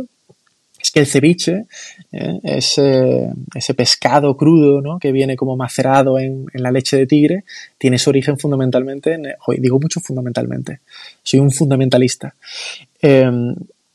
Los, eh, el ceviche viene pues eh, los, los, navegantes, los exploradores eh, españoles, cuando iban a, América, para mantener el, el pescado sin, sin, parásitos y tal, pues lo metían para conservarlo, porque no había sal, lo metían en zumos, en zumos de las naranjas sevillanas o cordobesas y tal. Y se dieron cuenta que además le daba el sabor, un sabor al pescado pues muy particular, muy rico y, bueno, además se, evitaban el escorbuto, ¿no? Antiguamente, claro, la, eh, antes del descubrimiento de, América, la, totalidad de la navegación era de cabotaje, ¿no? La gente no se alejaba demasiado de las, de las orillas porque, porque daba miedo. El mar es un, es un lugar horrible. La gente cree, no, el Mediterráneo es moral. No, no, el Mediterráneo es un, es un mar es un mal traidor, eh, un mal temporal o incluso estando en Málaga. La gente que, va, que vive fuera de las orillas del mar no se da cuenta que la humedad cambia y que el frío del mar es, eh, terrible. Por mucho que te abrigues, te cala en el cuerpo y, es demoledor. ¿no? Mm, me gustaría cerrar con eso que hemos dicho las tradiciones. Hay una frase de Chesterton que dice que la tradición significa dar el voto a la más oscura de nuestras clases a nuestros ancestros. Dice que es la democracia de los muertos. Me gustó en su día esta frase, ¿no? Y eso que comentábamos antes de, escuchar a veces algunas tradiciones, incluso cuando no estamos de acuerdo. Y no sé cómo lo voy a ligar ahora, ojo al salto mortal, pero vi el otro día que regresa el Grand Prix con Ramón García. Y, te quería decir que, estoy contento porque esa es la España feliz que te escuché alguna vez, Nacho, esos años 90, finales de los 90, esa alegría antes y durante la burbuja, esa España feliz y despreocupada Sí, pero Joan, yo aquí quiero, quiero comentarte algo porque... Em, he, ligado Chesterton con Ramón García, ojo con esto. Eh. Yo, esto, no sé lo has hecho. Pero lo has hecho bien, ¿eh? te ha salido bien. Lo has hecho bien. Pero eh, yo es que, eh, yo por ejemplo, a mí no me pasa como a Cuartango, que hay una parte de él que... No tienes nostalgia. No, yo, yo, yo desprecio, desprecio la desprecio, desprecio los nostálgicos. Yo mirar para atrás ni para coger carrerilla. Es decir, yo no me quiero reunir eh, y tener una sobremesa con gente hablando de, ah, pues cuando estuvimos hace siete años en aquel camping, mira, socio, me la suda aquel camping. ¿eh? Ya me has contado esta batallita mil veces. ¿Qué vamos a hacer mañana? Esa es la pregunta. ¿Qué cojones vamos a hacer mañana? Eh, esta, esta, esta, industria de la nostalgia, ¿no? Con estos superhéroes repetidos y estas sagas interminables. Es, que es obsceno, ¿no? Esta, esta, falta de imaginación, ¿no? Este, este asalto al mundo, claro. Evidentemente hay una industria de la nostalgia porque el mundo moderno no ha creado nada hermoso para nosotros, ¿no? Se construye mal, eh, se habla mal, se produce mal, eh, es todo espantoso. Todo espantoso. O sea, la mejor película, o sea, una película normal de los 90 se, haría pasar por una masterpiece eh, a día de hoy. Solo por, la mera libertad que había entonces. eh, es que no, no, tiene nada que ver. Yo, por ejemplo, el éxito de, de esta chica, ¿no? De Anairis Simón o de Zetangana, siempre lo digo, ¿no? O de, o de Vox. Lo, lo hilo todo, ¿no? Todo, todo forma parte de la industria de la nostalgia, ¿no? Porque, claro, hay que volver al pasado porque todo está mal hoy. Y, ayer estábamos bien, ¿no? ¿Qué ha pasado con todo esto, ¿no? Esa es, la, esa es la gran pregunta que hay que hacerse. No tenemos, no tenemos nada a lo que agarrarnos. Um, hay un fragmento de Wellebeck en las partículas elementales que habla un poco de esto, de que no tiene nada que dejarle a su hijo, dice. Los hijos, por su parte, servían para transmitir una condición, unas reglas y un patrimonio. Esto era así, claro, en las clases feudales, pero también entre los comerciantes, los campesinos, los artesanos. De hecho, en todas las clases sociales. Ahora nada de eso existe. Soy un empleado, vivo en régimen de alquiler, no tengo nada que dejarle a mi hijo, no tengo un oficio que enseñarle, no tengo ni idea de lo que hará en la vida. De todos modos, las reglas que yo conozco no valdrán para él. Vivirá en otro universo.